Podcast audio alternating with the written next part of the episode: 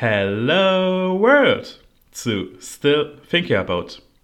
Ihr habt bei den, ich sag jetzt mal nicht die Anzahl der Folgen bestimmt gemerkt, die Dauer ist sehr variabel. So, vielleicht halten wir uns mal sehr kurz, mal sehr lang, aber meine heutige Gästin, ihr Spezialgebiet ist es tatsächlich, sich kurz zu halten, beziehungsweise mit Leuten auseinandersetzen, die sich kurz halten. Denn meine Gästin ist Kurzfilmkuratorin. Und ich würde sie gleich willkommen heißen, damit wir gleich in die Kurzmaterie einsteigen können. Deswegen, hallo Insa Wiese. Hallo Adriano, danke, dass ich hier sein darf.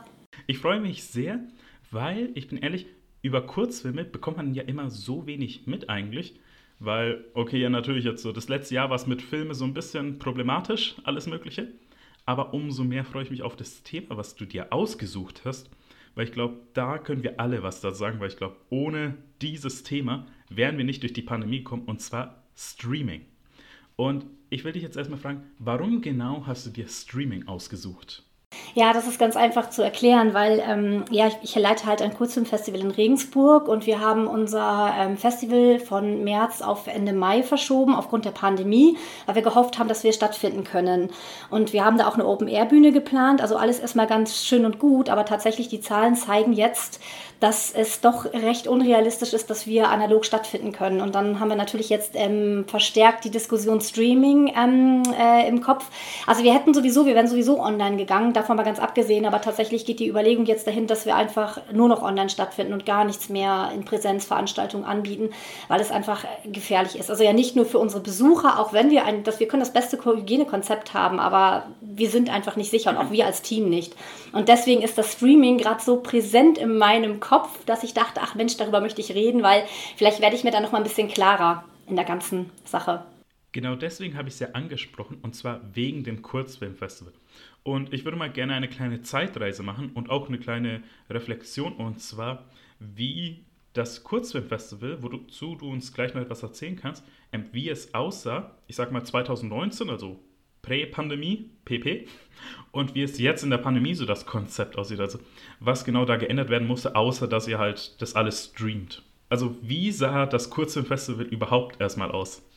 Das Kurzfilmfestival generell ähm, sieht so aus, dass wir verschiedene Wettbewerbe haben und auch verschiedene Kurzfilmprogramme, die wir natürlich in Kinos präsentieren. Dazu laden wir natürlich Gäste ein aus der ganzen Welt. Also wir sind ein internationales Kurzfilmfestival. Das bedeutet halt, dass nicht nur der Regensburger einen Beitrag bei uns in, in ein Regionalfenster hat, sondern eben auch jemand aus China beispielsweise im internationalen Wettbewerb einen Beitrag hat. Das heißt, ähm, unser Festival hat vor allem von dem Sehen von vielen Filmen äh, aus der ganzen Welt bestanden, aber eben in einem Kino Kino und hat dazu eingeladen, mhm. dass die Besucher in Austausch treten können mit den Filmemachern, die wir extra eingeladen haben. Und das ist natürlich jetzt in dieser Pandemiezeit überhaupt gar nicht mehr möglich. Und das war, hat sich ja letztes Jahr schon so ähm, abgezeichnet. Also ähm, wir haben unser Festival letztes Jahr am 11. März gestartet und am 13. März dann abgebrochen tatsächlich, weil ja dann die Zahlen auf einmal so hoch geworden sind, dass wir gesagt haben, wir können das nicht mehr machen. Außerdem hatte ich ähm, letztes Jahr zwei ähm, Programmkuratoren mit, äh, die waren ein Bestandteil des Festivals und die wollten auch gerne ins Kino kommen. Dann habe ich gesagt, ihr seid aber Risikogruppe, ich möchte gar nicht mehr, lasst uns das doch per Zoom oder Skype, ihr, wir holen euch auf die Leinwand und so, aber die wollten lieber persönlich im Kino erscheinen. Dann haben wir auch gesagt, oh Gott, wenn denen was passiert, das können wir nicht mehr machen. Dann haben wir einfach das Festival abgebrochen und hatten aber im Vorfeld auch schon ganz viele Gäste ausgeladen, haben schon gesagt, ihr dürft nicht mehr kommen, beziehungsweise ganz viele durften auch gar nicht mehr kommen. Also wir hatten zum Beispiel eine VR-Ausstellung in integriert. Und einer dieser Künstler, der durfte gar nicht mehr rausfliegen, der durfte gar nicht mehr nach Deutschland fliegen, weil wir schon da rot gekennzeichnet waren und so. Das ist schon, ähm, das war schon alles sehr turbulent. Und da hat man schon gemerkt, da war so, also das gab eben 2019 das ganz normale Festival, wie man es immer ka kannte, dann also mit Kino und Präsenz und Gästen, dann kam 2020, wo wir dann gestartet haben mit noch ein paar Gästen, aber schon eingeschränkt und dann abgebrochen haben. Und wir hatten damals aber das Festival abgeschlossen mit einer digitalen Preisverleihung, die wir dann nämlich gestreamt haben auf Facebook. Und so konnte ich halt zumindest sicherstellen, dass die Filmemacher ihre Preisgelder bekommen. Aber das ist ja auch schade, wenn die Filmemacher, die ja sowieso kaum was bekommen, wenn die dann darunter nochmal leiden mussten. Ich meine, wir wissen ja alle, dass die jetzt in diesem vergangenen Jahr sowieso haben leiden müssen, weil dann ja auch keine Folgeaufträge kamen und so weiter und so fort. Man war unheimlich eingeschränkt und so. Und das war so, also war 2020 quasi so der sanfte Übergang zu dem, was uns wahrscheinlich jetzt 21 erwarten wird, weil wie gesagt, im Moment gehe ich davon aus, dass wir tatsächlich sogar nur noch online stattfinden können, also nur noch streamen. Ein digitales Festival wird es sein. Du hast es gerade erwähnt und deswegen will ich mal kurz nachfragen. Und zwar, weil du meintest, aufgrund des letzten Jahres haben die FilmemacherInnen keinen Auftrag bekommen. Also, wie genau entsteht das mit den Kursen? Ist das mehr dann so ein Herzensprojekt, das die meisten Leute machen, oder ist das wirklich, dass eine Agentur sagt, macht hier mal was zu dem Thema und so entstehen die ganzen Kurzfilme? Nee, das ist ganz unterschiedlich. Also meistens, ähm, wenn du jetzt, sage ich mal, in einem studentischen Kontext bist, dann erarbeitest du natürlich mit deinen ähm, Lehrenden ähm, ein Thema zum Beispiel, oder die geben ein Thema vor und du arbeitest dich daran dann ab. Also zum Beispiel ist das so an der HFF München. Die haben zum Beispiel, wenn man das erste, wenn man im ersten Jahr dort ist, dann muss man zum Beispiel einen zehnminütigen Kurzfilm machen, beispielsweise. Und da gab es auch mal die Vorgaben schwarz-weiß. Und so ist das, also das ist quasi so im studentischen Kontext. Dann hast du aber ganz oft auch sowas, du kannst ja freier Künstler sein und dann sagst, okay, ich habe das und das Thema, das und das möchte ich machen. Aber das Problem war jetzt ja mit der Pandemie, dass es einfach eine rechtliche Grundlage gab, nämlich du darfst dich mit bestimmten Leuten nicht mehr treffen, also oder, oder, oder du darfst dich noch mit einer bestimmten Anzahl von Leuten treffen.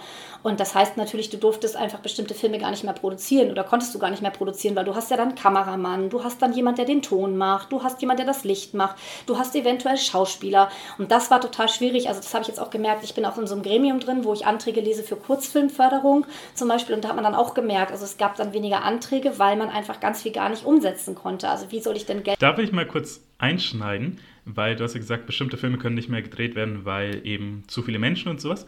Und da will ich jetzt einfach mal so ein bisschen in unsere eigene Gefühlswelt eintauchen. Denn es ist halt mittlerweile so, ja, wenn ich mehr als, keine Ahnung, fünf, sechs Personen am Haufen sehe, dann fühle ich mich gleich schon unwohl.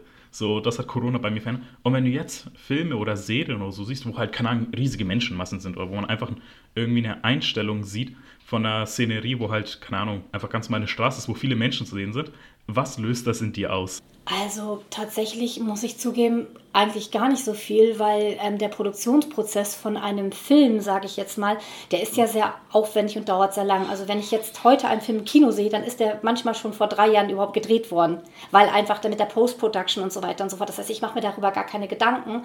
Und ähm, das, was ich anschaue, wenn ich was anschaue, das ist meistens älter. Es sei denn, es sind Kurzfilmproduktionen, die bei uns eingereicht worden sind. Dann bin ich aber wieder natürlich beim Kurzfilm. Ähm, und da ist es ja eh so, dass das Budget ja auch gar nicht so groß ist, dass man gar nicht sagen kann, man sieht da so viele Menschen.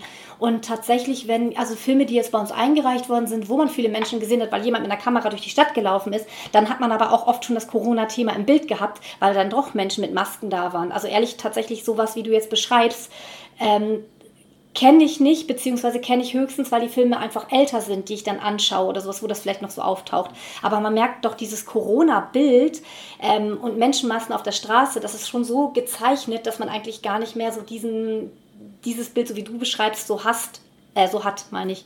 Äh, ich kann da sagen, bei mir, wenn ich halt diese ganzen Filme und Szenen von früher sehe, wo ich weiß, okay, die sind 2019 vor gedreht, gefilmt, veröffentlicht worden, da werde ich ein bisschen wehleidig, so ein bisschen nostalgisch und ah, damals war es so, das sich komisch das war vor nicht mal ein Jahr oder so. Und ich kann sagen, ich war jetzt vor kurzem in der Innenstadt bei mir nochmal unterwegs, einfach mir was zu essen und mit meiner Freundin. Und das Schönste ist, dass ein bisschen Normalität wieder einkehrt. Menschen chillen da einfach ganz mal auf den Straßen, ohne Masken, in Haufen. Einziges Problem zum Aufnahmezeitpunkt sind einfach die Infektionszahlen bei 20.000 pro Tag. Deswegen, die Normalität ist so ein bisschen Risiko einfach geworden. Sorry, okay, dass wir wieder ins Thema Corona gegangen sind, aber jetzt irgendwie ist mal wieder sehr präsent geworden. Aber wir wollen nochmal halt zurück dann zum Thema Kurzfilme gehen. Und da ist eigentlich die Frage, weil es heißt, hat sie ja sogar im Namen, kurz. Und ist eigentlich eine der Bedingungen die Länge immer, wenn es ein Kurzfilm ist? Also gibt es da wirklich dann, wenn Leute das, äh, ihr Projekt einreichen wollen und da steht dann, es darf nicht länger als 10, 25, 50 Minuten oder sein. Also wie genau sehen die Bedingungen aus, wenn Personen oder Teams ihre Filme einreichen wollen? Das ist von Festival zu Festival unterschiedlich. Also vielen Dank für diese Frage, weil das tatsächlich sehr interessant ist. Also wir haben die Regel, ähm, die Regel, dass ein Film nicht länger sein darf als 30 Minuten. Das bezieht sich auf den deutschen Wettbewerb, den internationalen Wettbewerb, das Architekturfenster und das Bayernfenster. Im Regionalfenster haben wir sogar gesagt, nicht länger als 20 Minuten. Das hat auch ein bisschen was damit mit der Professionalität zu tun, weil ähm, jemand, der anfängt, gerade Kurzfilme zu machen, der ähm, hängt an seinem Material und trennt sich nicht so gerne davon. Das heißt, der, der artet dann aus zu so einem ganz gefühlten langen Film, obwohl der eigentlich nur dann trotzdem 30 Minuten lang ist, aber da sind dann diese Längen drin, weil man sich so schlecht von seinem Material trennen kann. Also, aber bei uns ist es eben so maximal 30 Minuten, aber Oberhausen hat, ähm, glaube ich, sogar bis zu 40 Minuten, äh, ja 40 oder 45 Minuten sogar, da gibt es so verschiedene Festivals, die legen diese Regularien für sich fest. Aber man sagt eigentlich so, also das meiste ist 30 Minuten. Man sagt so ungefähr bis 45 Minuten ist so dann Kurzfilm für, für viele andere auch. Und dann kommt der Bereich Mitfilm, also mittellanger Film. Das ist dann so bis 60 Minuten oder 70 Minuten so ungefähr. Und dann kommt ja eh schon der ganz gewöhnliche Langfilm. Genau, das entscheidet aber je, das Festival immer für sich selbst. Und wir haben auf unserer ähm, Webseite zum Beispiel die Regularien, wo dann drin steht eben, es darf nicht länger als 30 Minuten sein, der darf nicht älter als zwei Jahre sein, zum Beispiel für die Wettbewerbe. Das legt man dann ganz konkret fest weil wir gehen jetzt mal so von der Kurzfilm-Kuratorin, bevor wir gleich mal äh, mehr in die Materie gehen, was eine Kuratorin eigentlich macht, will ich mal einfach an die Kurzfilm-Liebhaberin sprechen, Insa. Und zwar, was ist innerhalb deiner Laufbahn als äh, Kuratorin eigentlich so der eine Film gewesen, der für dich besonders hervorgestochen hat? Und ich sage es jetzt explizit, es, es ist egal, ob positiv oder negativ. Also es kann einfach, wo du sagst, der hat am meisten Effekt bei dir gehabt. Ähm, ja, das ist ganz interessant. Also vielleicht sage ich mal zwei Filme und zwar einen als positiv. Das ist Fliegenpflicht für Quadratköpfe. Der ist von Stefan Müller und das ist, den habe ich ähm, gesehen, das, da war ich noch und habe ich noch in Oldenburg studiert und habe noch für so ein studentisches Kurzfilmfestival gearbeitet. Und der hat mich so berührt. Der ist nicht perfekt. Also es ist überhaupt gar kein glatter Hochglanzfilm, aber was der hat, der spielt einfach mit der Kamera und mit den Distanzen. Und also quasi du kannst ja durch optische Täuschung so tun, als ob jemand ähm, äh, auf einer Tasse sitzt, obwohl die Tasse, also ob, als ob die Tasse so groß ist wie der Mensch, weil die Tasse einfach weiter im Hintergrund steht. Und dieses Spielerische, das hat mich so fasziniert. Also ich sage immer, das ist einer meiner allerliebsten ähm, Kurzfilme überhaupt, weil der einfach so, der ist auch so inspirierend. Also man hat dann selber gleich Lust. Und gerade so, wenn man zum Beispiel auch Kinder hat, dann, dann finde ich auch, auch, also mit, denen, mit diesem Film kann man die Welt so schön entdecken und das kann man den Kindern auch so schön vermitteln. Also finde ich einen ganz, ganz, ganz tollen Film ähm, und den erwähne ich auch immer gerne. Und dann hatte ich einen Film mal gesehen, ähm, das ist der bleibt mir auch nur so hängen, weil diese Filmemacherin, die hat mich so oft angeschrieben, weil die immer wissen wollte, ja, kann ich den Film da und da hochladen, kannst du den dann und dann da anschauen und so und so und so. Und ähm, dann habe ich gedacht, oh Gott, was ist das für ein Film, wenn die sich solche Gedanken macht. Und die hat mir irgendwie 20 E-Mails geschrieben und dann habe ich mir den Film angeguckt und dann war das einfach so ein YouTube-Video, ganz schlecht gemacht, wo zwei Katzen mit einem Flipflop spielen, zwei Katzenbaby. Und ich glaube, der hieß auch The Kitten. Und da habe ich gesagt, ey, Alte, du hast mich jetzt zwei Stunden meiner Lebenszeit und meiner Arbeit gekostet für diesen Film. also das ist so ein bisschen schwierig. Und das ist auch so ein bisschen das, und das habe ich jetzt auch gemerkt in der Pandemie man kriegt jetzt auch tatsächlich mehr solche Filme wieder eingereicht, weil die Leute natürlich Langeweile haben. Und dann gibt es Familien, die das machen. Ich finde das ganz toll, wenn Familien mit ihren Kindern Filme machen. Finde ich ganz, ganz, ganz toll. Aber das passt natürlich nicht zu uns ins Profil. Und das ist auch immer so eine Sache bei den Einreichungen generell. Also man sollte als Filmemacher auch immer gucken, oder Filmemacherin, ich sage immer, Entschuldigung, ich meine natürlich mit Filmemacher auch immer gleich in. Ich, das muss ich mir ein bisschen besser angewöhnen. Ähm, auf jeden Fall, ähm, dass man, also man muss sich das Festival anschauen. Wo möchte ich laufen? Was ist deren Profil? Passe ich da eigentlich rein? Weil das auch den Filmemachern wahnsinnig viel Zeit und Kraft kostet, überall einzureichen. Reichen. Und dazu kommen ja teilweise auch noch Einreichgebühren. Einige Festivals erheben ja Einreichgebühren. Und wenn man dann das Profil des Festivals nicht kennt und einfach mal bunt überall einreicht, ist man auch mal schnell ein bisschen Geld los, ne? Das man jetzt eigentlich gerade nicht so hat. Du hast ein paar Sachen erwähnt, die ich dann jetzt noch kurz ansprechen will. Und zwar das etwas, wo ich kurz dazu sagen kann. Du hast ja gemeint, dass diese Filme die von wenigen Personen gemacht wurden, auch einen bestimmten Charme haben. Und das kenne ich auch, also jetzt nicht von Filmen, sondern von Videospielen, weil es gibt ja viele Indie-Spiele, also Indie-Produktionen, kleinere, die halt von ein, zwei, drei Menschen gemacht wurden, die halt, wo man sagt, die sind so faszinierend, so großartig und die haben ihren eigenen Charme und sind oft sogar besser als die von Produktionen, wo halt 1000, 2000 EntwicklerInnen dran gesessen haben. Also ich glaube, für alle, die so ein bisschen mehr als diese Mainstream-Spiele schauen, die kennen sich da gut aus, weil halt jetzt, das ist toll in der Welt der Videospiele, die Indies nehmen langsam Überhand, was ich zu 100% einfach unterstütze und hier sogar eigentlich pushe in diesem Podcast aber. Dazu habt ihr auch ein paar Folgen. Zum einen mit Sebastian Tützak von Game 2, was immer noch meine Lieblingsfolge ist, weil der Typ einfach mein Held ist und ich so glücklich war, dass ich ihn im Podcast haben durfte. Aber das andere Thema, was du angesprochen hast, ähm, dass du es mit den Kindern schauen kannst. Und das ist immer eine Sache, die ich immer mal gerne Eltern frage. Witzigerweise sogar Leute, die ein bisschen jünger sind als ich, wo ich mir denke, wie kannst du Kinder haben? Wir sind doch Kinder. so, wir sind die unverantwortlichsten Menschen überhaupt. Auf jeden Fall. Und zwar, Ähm, was sind erstmal so Filme, wo du sagst, die willst du deinen Kindern zeigen, aber du weißt, die sind vielleicht noch nicht alt genug, um sie entweder zu appreciaten oder zu verstehen oder vielleicht sogar, dass sie einfach Angst davor haben, vor dem, was sie sehen, wo du sagst, du wartest eigentlich darauf, dass du endlich auf Play bei diesem Fil Film mit deinen Kindern vor dem Bildschirm drücken kannst. Ja, also ich habe tatsächlich so ein, es gibt ein paar Filmemacher, die ich ganz, ganz spannend finde, aber das würden Kinder nicht verstehen. Und zwar ähm, ist das von ähm, Ismail Geoffrey Chandutis oder so, wenn ich ihn richtig ausgesprochen habe, der macht wahnsinnig kluge Filme. Und da, weil du auch gerade das Thema Games angesprochen hast und das ja auch so eine Leidenschaft von dir ist, der hat einen Film gemacht, der heißt Swatted. Und du kennst jetzt, weißt bestimmt, was Swatted ist, oder? Äh, meinst du damit das Streaming-Phänomen Swatted? Nee, ich meine dieses, ähm, dass wenn ähm, Spieler real spielen, weltweit. Also dann kann ich es kurz erklären für euch, weil ich weiß schon was. Also es ist halt oft passiert, dass wenn jetzt Personen einfach bei zum Beispiel Twitch streamen, also einfach live in, vor die Kamera etwas spielen, dass dann sehr dumme Fans oder ZuschauerInnen quasi ein Polizeiteam rufen und dann jetzt mit irgendwie einem Notfallanruf dann sagen, hey, da ist keine Ahnung, eine Geiselnahme, da wird irgendwer umgebracht, whatever. Und um diese Leute zu verarschen, die vor der Kamera ist, halt ein SWAT-Team, also ein Sicherheitskommando hingeschickt wird und man eben sieht, wie die halt live on cam dann festgenommen wurden, was tatsächlich zum einen jetzt verboten ist, müsste soweit sein, vor allem aber auch schon sehr viele Opfer gefordert hat. Also da ist schon mal passiert, dass eben jemand dann, sobald die Kamera abgeschaltet wurde, erschossen wurde weil die halt eben dachten, ups, ist vielleicht eine Gefahrensituation. Wir wissen leider, dass jetzt die amerikanische Polizei für sowas nicht unbedingt geeignet ist. Sorry, die Sozialkritik musste sein. Ja, nee, aber tatsächlich ist es ganz interessant und bei in Ismails Film ist es so, das hat aber auch ein bisschen was mit Neid zu tun, weil wenn jemand natürlich ganz oben ist in diesem Ranking, kannst du natürlich als, also als Gegnerin sozusagen sagen, okay, den will ich jetzt mal äh, belagern von der Polizei, damit er einfach in seinem Ranking runterkommt. Und ähm, das finde ich nämlich auch ganz interessant. Und deswegen ist das so, so ein wahnsinnig toller Film, aber den verstehen jetzt meine Kinder nicht. Meine Kinder sind fünf und sieben. Also den, das kann ich jetzt, da, da kann ich, das brauche ich denen gar nicht zeigen. Oder auch Jean-Gabriel Perriot, der macht wahnsinnig politische Filme, Fotofilme, der arbeitet ähm, den Nationalsozialismus ähm, auf, was der mit Frauen gemacht hat und so. Finde ich auch ganz, ganz spannend. Das sind so Filme, wo ich warte, oh ja, das muss ich unbedingt meinen Kindern zeigen. Es sind aber immer diese Filme, die diesen Kunstanspruch haben. Aber das ist natürlich nichts für Kinder. Mit meinen Kindern ist es immer so, da freue ich mich dann immer, wenn ich unsere, also in der Einreichung haben, dann gucke ich immer, oh, das ist ein toller Film, den hebe ich mir jetzt auf, den schaue ich zusammen mit meinen Kindern an, weil ich mache mit meinen Kindern zusammen das Kinderkurzfilmprogramm.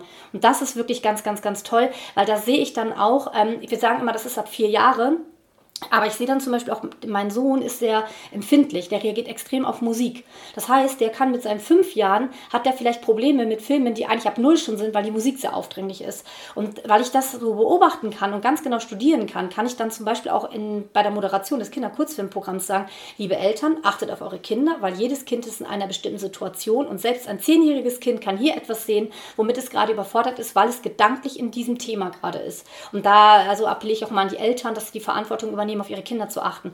Und das finde ich ganz spannend. Und da macht aber meine Arbeit dann auch wieder Spaß, weil ich meine Familie dann wieder integrieren kann, zum Beispiel. Das finde ich ganz schön. Da ist mir sofort ein Name in den Kopf gekommen, als du gemeint hast, eben, deine Kinder würden den Film nicht verstehen. So, also mir sind ein paar Sachen noch mehr da jetzt in den Kopf gekommen, aber ich will mal einen Namen nennen und will mal kurz wissen, was du davon hältst. Und zwar der Regisseur Gaspar Noé. Sagt dir der Name was? Der sagt mir was. Und wir hatten noch einen Kurzfilm ähm, im Thema, das war zum Thema Porno. Wir hatten 2008, mhm. nee, nee, 2012, da hatten wir unsere 18. Edition. Wir werden erwachsen, also machen wir eine Porno-Reihe. Und da hatten wir einen Film von ihm tatsächlich auch im, im Programm. Und das ist tatsächlich schwierig. Also ein sehr, sehr, sehr schwieriger Regisseur. Und zwar, weil ich musste damals, als ich beim Radio gearbeitet habe, äh, eine Review, eigentlich nicht wirklich eine Review, so einen Beitrag machen zum Film Love von Gaspar Noé. So, das war, als die Redaktionsleitung da schon irgendwie so vorgestellt hat. Also, wir haben halt so ein Pressemuster bekommen und gesagt wurde, um was es da in dem Film geht, hatte schon irgendwie jeder so ein unangenehmes Gefühl, einfach und wollte es nicht machen. Zu dem Zeitpunkt habe ich mir aber den Rücken verletzt, weswegen, als ich den Kopf wegdrehen wollte, im Sinne von keinen Augenkontakt herstellen, damit ich nicht gewählt werde, habe ich einen kleinen Schmerzensschrei ausgelöst, so mm, mäßig. Und die Redaktionsleitung meinte dann sofort, ah, Adriano, du willst machen. Und es war schon ein sehr unangenehmes Gefühl, einen, soll man sagen, französische Roman Romanzen, französische Liebesfilme nennen wir sie mal, die sind schon irgendwo so an der Grenze zum Softporno. Kann man einfach mal sagen. Und es war schon am Anfang ein bisschen unangenehm, diesen Film zu sehen, mitten in der Redaktion, wo andere Leute auch auf meinen Bildschirm schauen können. Und weil dieser Film hält sich nicht zurück, das muss man einfach mal sagen. Und auch wenn ich sagen muss, dieser Film besteht einfach zu, ich sag mal, 70% aus äh, Pornoszenen, der hatte tatsächlich eine echt gute Geschichte. Also, wo ich sage, die, Ihr könntet nur die Geschichte mal rausschauen, das wäre ein super Kurzfilm einfach, weil es halt um jemanden geht, der seine große Liebe verloren hat und jetzt eigentlich mit einer anderen Frau zusammen ist, die er halt aus Versehen geschwängert hat. So, aber er trotzdem noch der anderen Liebe nachtraut und sie halt wiederfinden will. Ich finde, ey, das hat bis heute noch super Bedeutung, dieser Film, obwohl er jetzt so ungefähr fünf Jahre alt ist. Und da ist halt auch wieder dieses Thema so, die meisten Leute würden es nicht verstehen, weil die sehen dann nur so, okay, da ist halt ein, ist halt jetzt ein Porno, kann man nicht anders sagen. Aber ich denke mir so, nein, die Geschichte dahinter ist schon sehr impactful, würde man auf Englisch sagen. Stimmt, das ist ja oft so beim Film. Also man muss manchmal den Subtext anschauen. Und das geht aber auch nur, wenn man sich darauf einlässt. Und ich glaube, das ist beim Kurzfilm, also bei dem Kurzfilm kann das auf der einen Seite ganz gut gelingen, weil er ja so kurz ist. Und wenn ich keinen, ähm, wenn ich keinen Anspruch habe oder sowas zum Beispiel oder ganz offen bin oder gar nicht weiß, was da auf mich zukommt, dann fällt es mir vielleicht leichter, mich darauf einzulassen. Aber manchmal ist es auch so, wenn man sich nicht darauf einlässt. Also ich mag zum Beispiel sehr gerne einen Experimentalfilm. Und das ist für jemanden, der einfach ähm, sich mit einem Kurzfilm nicht auskennt und jetzt jetzt einfach nur so YouTube-Clips erwartet, eine ganz schöne Herausforderung. Also, weil man einfach nicht weiß, was da passiert. Also zum Beispiel, es gibt so einen Künstler, der heißt Rainer Kohlberger der macht Filme, die sind ähm, teilweise programmiert. Also die hat, da hat er nicht irgendwas gemalt oder da hat er nicht irgendwie eine Kamera genommen und ähm, irgendwie ähm, Bilder real abgefilmt, sondern er hat irgendwie einen Code in der Maschine eingegeben und diesem, dieser Code wird als Bild äh, quasi auf die Leinwand projiziert. So, das ist ja schon richtig Kunst. Deswegen habe ich auch gerade Künstler gesagt. Ne? Also das der, also ich sehe ihn eher als Künstler, als als Filmemacher. Ähm, genau. Und wenn jetzt jemand noch nie was mit Kurzfilm zu tun hätte und dann auf einmal auf diesen Film stößt und dann gesagt bekommt, das ist ein Kurzfilm, dann geht er nie wieder in ein Kurzfilmprogramm weil der einfach damit erstmal überfordert ist. Das hat auch was, also Kurzfilm hat auch was mit ähm, Gewohnheiten zu tun. Als ich zum Beispiel angefangen habe, ähm, Kurzfilme zu schauen, da habe ich noch studiert und da war ich in so einer Gruppe drin und ich mochte wirklich immer diese Filme, die sehr glatt waren. Die waren gut gemacht, die waren glatt, die waren für mich total leicht verständlich. So, das waren die ersten zwei Jahre, wo ich nur solche Filme mochte. Im dritten Jahr habe ich gedacht, habe ich doch letztes Jahr schon gesehen in der Art. Nee, das kenne ich alles schon. Hm. Also setzt sich dann auch irgendwann so eine Langeweile ein. Und dann findet man natürlich das, was man nicht gewohnt ist, total interessant. Deswegen ist es auch so, dass ich mittlerweile einen Experimentalfilm, dieses Künstlerische einfach viel, viel lieber mag. Das ist aber so eine Entwicklungsgeschichte. Ich liebe es, dass du halt wirklich einfach auf die künstlerische Ader viel mehr schaust, anstatt auf den Mainstream, weil da bin ich jetzt auch so drauf, mehr jetzt bei den Videospielen. Aber trotzdem finde ich es halt, dass du weg vom Mainstream bist. Vielleicht haben da so meine geliebten Kreuzberg-Hipster bei mir eindeutig Einfluss gehabt auf die Attitüde bei mir. Aber da will ich da noch eine Sache da kurz ansprechen, weil da gibt es eine ganz witzige Story, weil du ja auch erwähnt hast, eben wegen deinen Kindern dich mal kurz fragen, wie stehst du zu den Star Wars-Filmen? Super.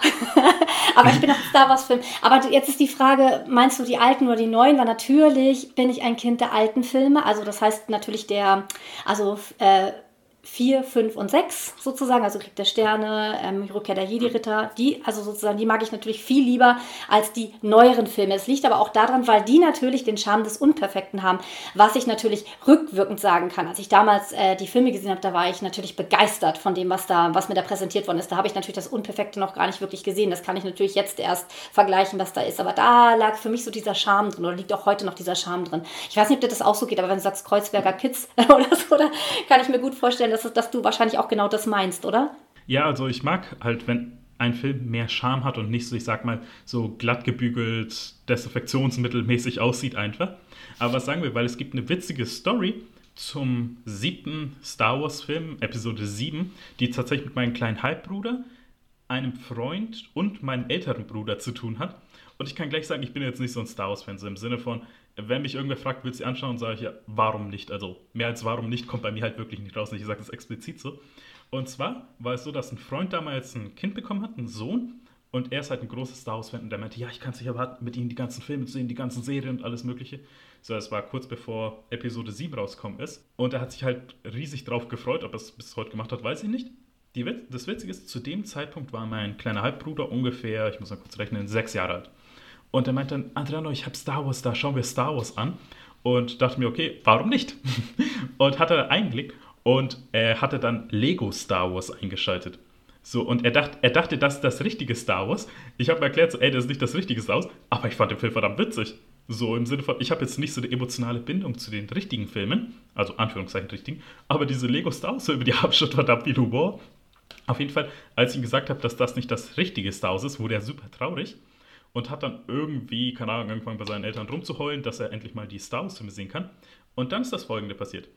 Episode 7 ist erschienen ich wusste, ich würde höchstwahrscheinlich nicht dazu kommen, den Film zu sehen, einfach weil ich zu viel zu tun habe. Habe ich dann einfach einen Freund gefragt, so, hey, kannst du mir erzählen, was in dem Film passiert? So, also quasi, gib mir eine Zusammenfassung. Hat er gemacht, war dankbar, cool.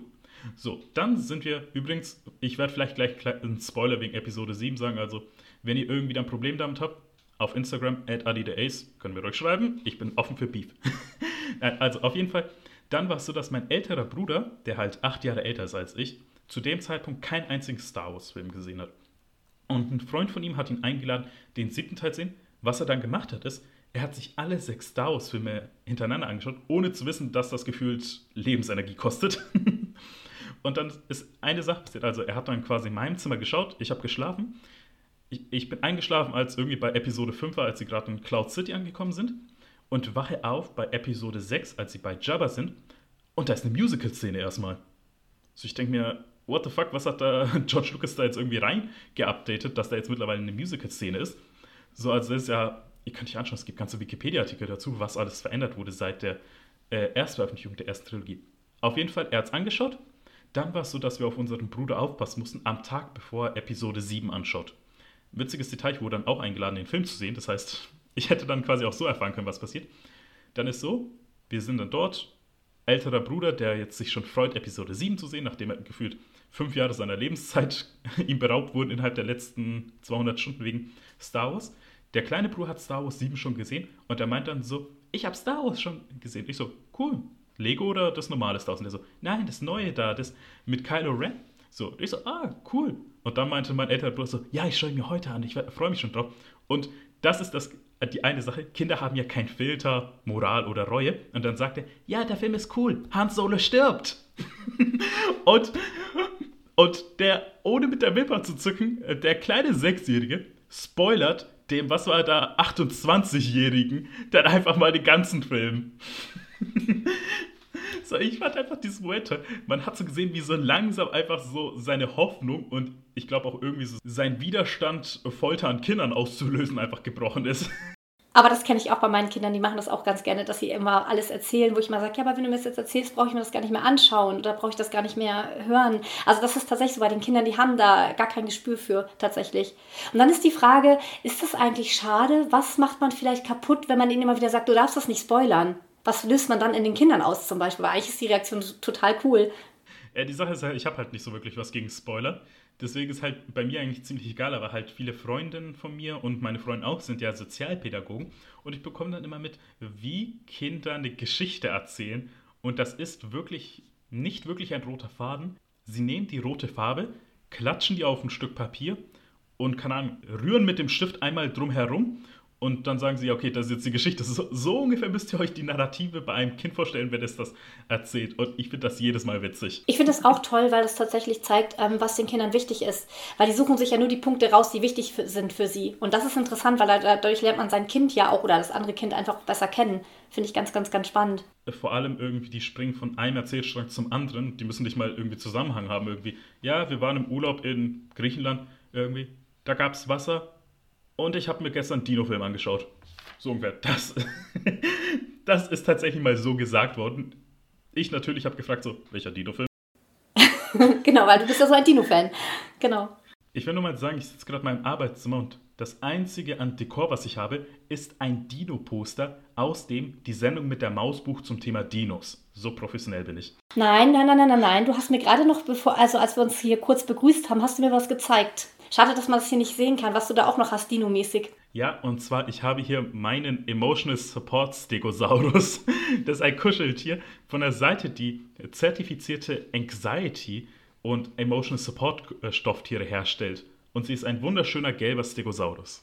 Und ich finde, in Zeiten Corona passt das doch perfekt, oder? Weil viele Menschen doch irgendwie Angst, Ängste haben jetzt. Und wenn man dann einfach so ein tolles Kuscheltier haben kann, das er da unterstützt, ist doch super. Witzigerweise zum Aufnahmezeitpunkt habe ich für meine Redaktion 1C9 ein Artikel geschrieben zum Thema Zoom Anxiety. Also quasi, das kann ich verstehen, wenn Leute halt mittlerweile einfach Angst haben, aktiv bei einer Zoom-Videokonferenz eben einzuschreiten oder da aktiv teilzunehmen. Deswegen, da kommen wir auch wieder zum Thema Anxiety. Achso, darf ich da nochmal ganz kurz nachfragen, weil das interessiert mich gerade. Ähm, du meinst, die Leute entwickeln diese Ängste im Laufe dieser Videokonferenzen zunehmend, weil das hatte ich nicht gedacht, weil ich merke halt, am Anfang bin ich sehr gehemmt. Also zum Beispiel so jetzt wir auch, weil ich habe dich ja vorher noch gar nicht gekannt, dann bin ich erstmal unsicher, oder was heißt unsicher, aber wer ist das eigentlich, mit wem rede ich da eigentlich? Aber so im Laufe des Gesprächs oder wenn man sich daran gewöhnt hat an das Format, dann nimmt doch eigentlich die Angst ab, weil man weil man ja merkt, ach, das ist doch alles super nett und irgendwie, hm, und auch so, dass man sich sieht, das ist doch fast so, als würde man hier sitzen und Kaffee trinken oder so. Ich weiß nicht, also das finde ich sehr erstaunlich, diese, diese Bewegung, die du da jetzt gerade so beschreibst. Ja, die Zoom-Anxiety ist ja auch auf mehreren Faktoren. Das ist halt nicht einfach nur so, okay, ich habe jetzt Angst, einfach zu sprechen, während gerade eine Kamera auf mich gerichtet ist, sondern es ist auch mehr sowas, okay, ich weiß nicht, wie die anderen reagieren, ich weiß nicht, werde ich unterbrochen, ich weiß nicht, was sagen soll. Auch ein großer Faktor war tatsächlich, die Leute wissen nicht, was sie mit ihren Händen machen sollen. Also es sind halt sehr viele verschiedene Faktoren einfach.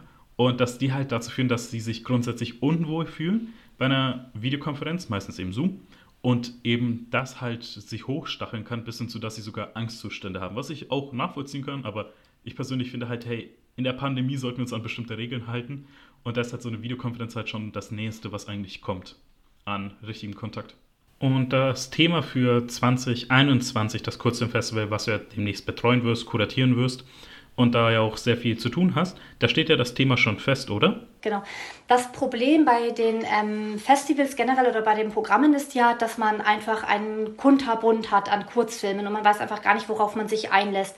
Also ein Programm hat ungefähr bei uns jetzt zum Beispiel um die 90 Minuten, mal hat es 100 Minuten, mal 80 Minuten. Das hängt immer so ein bisschen da, äh, davon ab, wie viele Filme man äh, zu einem Thema hat, weil nämlich normalerweise sind die Themen ja frei, weil man in den Wettbewerben und in den Einreichungen ja alles Mögliche an Themen hat, wie zum Beispiel Grenze, Vergewaltigung, Flucht, irgendwelche politischen Themen, Covid-19, Lockdown etc. Und damit das Publikum aber weiß, auf was es sich einstellen kann, ähm, haben wir uns jetzt dazu entschieden, dass wir bei den Programmen dann immer so ein Oberthema finden. Also zum Beispiel hat man sowas wie ähm, Female Empowerment beispielsweise, könnte dann der internationale Wettbewerb 1 sein oder Grenzerfahrung ist dann der Wettbewerb 2. Und dann weiß man so ungefähr, diese Themen werden dort angerissen. Dann hat, kann man sich so ein bisschen mehr entscheiden, was man eigentlich sehen möchte. Das kann man auch kritisch sehen, weil man dann sagen kann, okay, dann hat man die ganze Breite Bandbreite des Kurzfilms nicht, aber ich merke einfach, man kann es besser auch bewerben. Also man kann die Leute auch gezielter ansprechen. Also ich mache zum Beispiel auch ganz gerne so Zielgruppen-Newsletter, die ich dann an die Leute rausschreibe. Also wenn ich weiß, ich habe hier meine, meine Frauen-Power-Freunde, dann kriegen die von mir die Programmempfehlung Female Empowerment zum Beispiel, wenn ich sowas habe und so weiter und so fort. Und das macht es auch ein bisschen einfacher, die Programme zu kommunizieren. Genau. Und das ist das, genau, also das ist, da ist die kuratorische Arbeit eine ganz andere, sage ich mal, als das, was ich auch mache, weil wir haben zum Beispiel beim Festival auch Sonderprogramme. Da haben wir zum Beispiel, da hatten wir ähm, letztes Jahr Natur und Nachhaltigkeit und da gehe ich ganz anders davor. Da gehe ich, ich habe so bestimmte Archive, die ich durchforscht, durchforste und da gucke ich dann, wo gibt es denn Filme zum Thema Natur und welche sind das? Dann schaue ich wahnsinnig viele Filme an und daraus mache ich dann Programme. Da gibt es dann sowas wie Fun in the Nature, Sex in Nature, Sexy Nature hatte ich zum Beispiel ähm, Horror Nature, also so, dass ich dann so gucke, welche Filme passen zu diesen einzelnen Themen und da kuratiere ich dann so ein umfangreiches ähm, Sonderprogramm dazu. Also wir hatten dann sechs, sechs, sieben, acht verschiedene Programme nur um Natur und Nachhaltigkeit, die dann eben Fun waren, Horror, Sex und so weiter und so fort. Genau. Und ähm, dann gibt es manchmal noch sowas wie, ähm, es gibt die AG Kurzfilm Festival, die machen zum Beispiel DVDs, ähm, die sie vertreiben, auch weltweit, damit der deutsche Kurzfilm weltweit promotet wird. Und da gibt es dann ähm, zum Beispiel so verschiedene Reihen, zum Beispiel Emerging Artists, da habe ich mal mit kuratiert. Das ist dann auch so ähnlich, da werden dann einfach Filme, die sehr experimentell sind, ähm, die von Künstlerinnen kommen, jetzt einfach, die werden dann quasi eingereicht. Das sind dann, was weiß ich, das können dann so um die 100 Filme sein, die muss man sich dann anschauen, dann sucht man die besten Filme, das sind dann vielleicht so um die 10 Filme raus und die kommen dann auf diese DVD und die wird dann vertrieben. Also im Prinzip geht es immer um Kurzfilm, meistens hat es mit dem aktuellen Kurzfilm zu tun, also der vergangenen zwei Jahre, es sei denn, wenn man thematisch was macht. Und was wir auch haben natürlich, es kann auch immer mal jemand auf uns zukommen, ein Unternehmen und es sagt dann, äh, unser Thema ist Auto, so, also es ist irgendwie ein Automobilunternehmen und sagt dann, ich möchte gerne irgendwas machen für, uns, für unsere Mitarbeiter, vielleicht so ein Screening bei uns in der Halle oder so. Und dann gucke ich, ah ja, Autofilme, da habe ich doch was. Und das können dann auch, das kann dann von der Anfang der Filmgeschichte, weil der Film war ja am Anfang auch ganz kurz, also 1896 waren das ja auch alles nur kurze Filme. Ähm, bis heute können das dann Filme sein, die in solchen Sonderprogrammen, nenne ich es mal, vorkommen. Also das heißt, die Herangehensweise ist, einerseits suche ich das aktuellste, neueste und zeige, präsentiere das in Wettbewerbe und dabei weiß ich nicht, was kommt. Und das andere ist, ich suche zielgerichtet und stelle die zu Programmen zusammen und zwar immer auf die Bedürfnisse von jemandem, die jemand hat, der auf mich zukommt und was möchte. Oder wenn ich sage, das Thema ist jetzt gerade wichtig, wir hatten zum Beispiel auch starke Frauen, äh, vor drei Jahren war es, glaube ich, da habe ich dann einfach geguckt, wo sind starke Regisseurinnen, die tolle Filme gemacht haben und wo werden Frauen auch besonders gut dargestellt. Und dann hatten wir zum Beispiel eine Werkschau von Jennifer Reeder, das ist so eine Koryphäe, die man in der Kurzfilmszene sehr gut kennt. Zum Beispiel, die haben wir dann eingeladen zum Festival und so. Genau. Aber das sind so die groben Herangehensweisen. Und ich wollte da, ja, und ich wollte da ganz gerne tatsächlich ähm, äh, so ein bisschen nochmal zeigen, was ähm, bedeutet VR und AR in unserem Alltag. So kann man das irgendwie integrieren und so. Also ich wollte so ein bisschen einen Schwerpunkt da drauf setzen und dann aber auch, wie das unser Leben erleichtert hat und so weiter und so fort. Also ich habe da schon Programme fertig kuratiert, hatte ich im letzten Jahr alles schon fertig. Und dann kam jetzt äh, die Pandemie und ich wusste schon, okay, ich brauche gar kein Sonderthema äh, planen, weil ein Sonderthema ist sehr teuer, weil man da viele Filmlizenzen zahlen muss. Das hat man bei den Wettbewerben nicht, weil bei den Wettbewerben ist das so, die Filmemacher reichen bei uns ein und die können dann ein Preisgeld gewinnen. gewinnen. Und die kriegen diese Laurels, wo sie sagen können, sie sind bei dem und dem Festival gelaufen.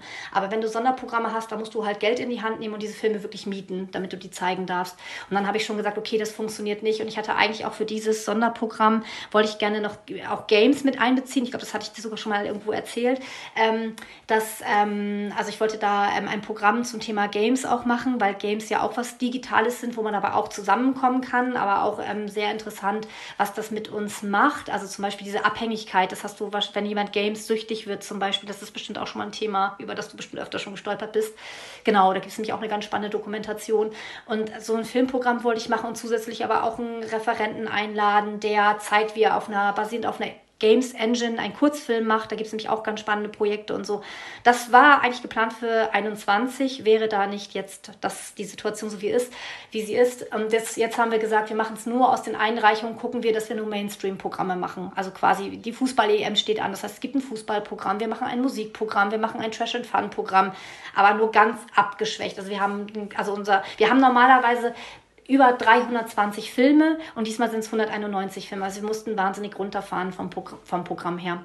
Auf die Trash-Version, also auf das Trash-Programm, würde ich mich sogar sehr freuen, weil irgendwie, ich glaube, äh, Trash, da muss ich da jetzt auch mal so ein bisschen eine Mischung aus Bud Spencer, Terence Hill, dann irgendwie Manta Manta und ähm, die Power Rangers denken. ja, und so ist das auch. Also das ist ganz, ganz, ganz bunt, weil da gibt es dann so Animationen, die total abgefahren sind oder die auch so skurrile Themen aufgreifen. Oder ähm, da gibt es äh, auch ein ganz lustiger Film. Also ich fand den besonders lustig. Ähm, meine Endauswahlkommission nicht, weil sonst wäre er auch im Wettbewerb gewesen. Aber da geht es dann um Cookies im Internet. Super spannend, also super. Also der Film, ich musste echt lachen. Ja, genau. Also da, da, da sind schon auch tolle Filme drin. Ich glaube, die auch jeder, die man auch mag, wenn man auch keinen Mainstream mag, mag man die, glaube ich, trotzdem auch. Auf jeden Fall äh, will ich nur kurz was anhängen zum Thema Games und Filme. Es ist ja 2020 das Spiel Dreams erschienen von Media Molecule, also dem Studio. Und das ist im Grunde ein Baukasten, wo SpielerInnen ihre eigenen Kreationen schaffen können. Also ich sage jetzt explizit Kreationen, weil sie können nicht nur Spiele, sondern auch ihre eigene Musik und das ist interessant, auch ihre eigenen Kurzfilme in diesem Programm, also in diesem Spiel kreieren. Und da sind schon so unglaublich tolle Sachen entstanden und das halt nochmal irgendwie User-Generated Content auf eine neue Ebene gehoben hat, weil hier dann offiziell gesagt wurde, ey, ihr könnt jetzt das machen, wovon ihr immer geträumt habt. Ich habe es auch versucht, ich war komplett überfordert, muss ich ehrlich sagen, aber ich schaue da immer wieder gerne rein, einfach zu sehen, wie so, ähm, wie kreativ einfach die SpielerInnen und Content-CreatorInnen sind wenn man halt ihnen sagt, jetzt könnt ihr machen, was ihr wollt. Ihr müsst euch nicht mehr mit dem anderen äh, genügen, was andere euch geben. Ja, klingt super spannend. Ich musste auch, da gibt es, ähm, weil wir ja ähm, gerade ähm, über dieses ganze Digitale und sowas sprechen und wie man das machen kann, auch so ein digitales Festival, da gibt es ja auch mal diese ganzen Netzwerkformen. Wie kommt man eigentlich, weil das Wichtige bei einem Festival ist ja, dass die Leute zusammenkommen. Und ähm, da habe ich mir jetzt so verschiedene Plattformen angeguckt, die ähm, man nutzen kann. Zum Beispiel Spatial ist so eine oder Wonderme. Also wir arbeiten jetzt mit Wonderme, weil es kostenfrei ist natürlich und das ist sehr benutzerfreundlich. Aber mir hat jetzt einer was erzählt von Gathertown. Ich weiß nicht, ob du das kennst.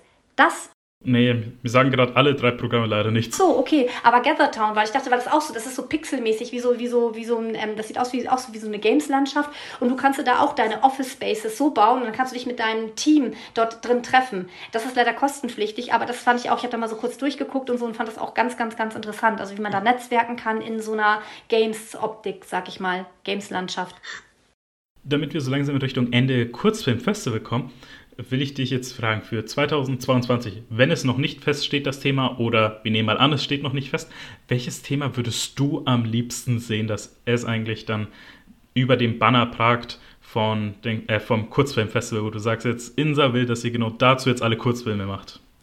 Also tatsächlich ähm, habe ich ähm, schon seit längerer Zeit, weil dieses Living in the Digital Age, das würde ich jetzt nicht machen, weil das, da sind die Leute übersättigt, das passt jetzt einfach nicht mehr. Das heißt, das muss ich irgendwann anders mal machen, vielleicht in 20 Jahren oder so, wenn die Leute das hier alles vergessen haben. Aber tatsächlich gibt es ein Thema, das ich sehr, sehr, sehr spannend finde, und zwar heißt es Männerfantasien. Das trage ich auch schon seit ein paar Jahren in mir rum, das Thema. Und zwar hatte ich ja dieses Thema starke Frauen gemacht.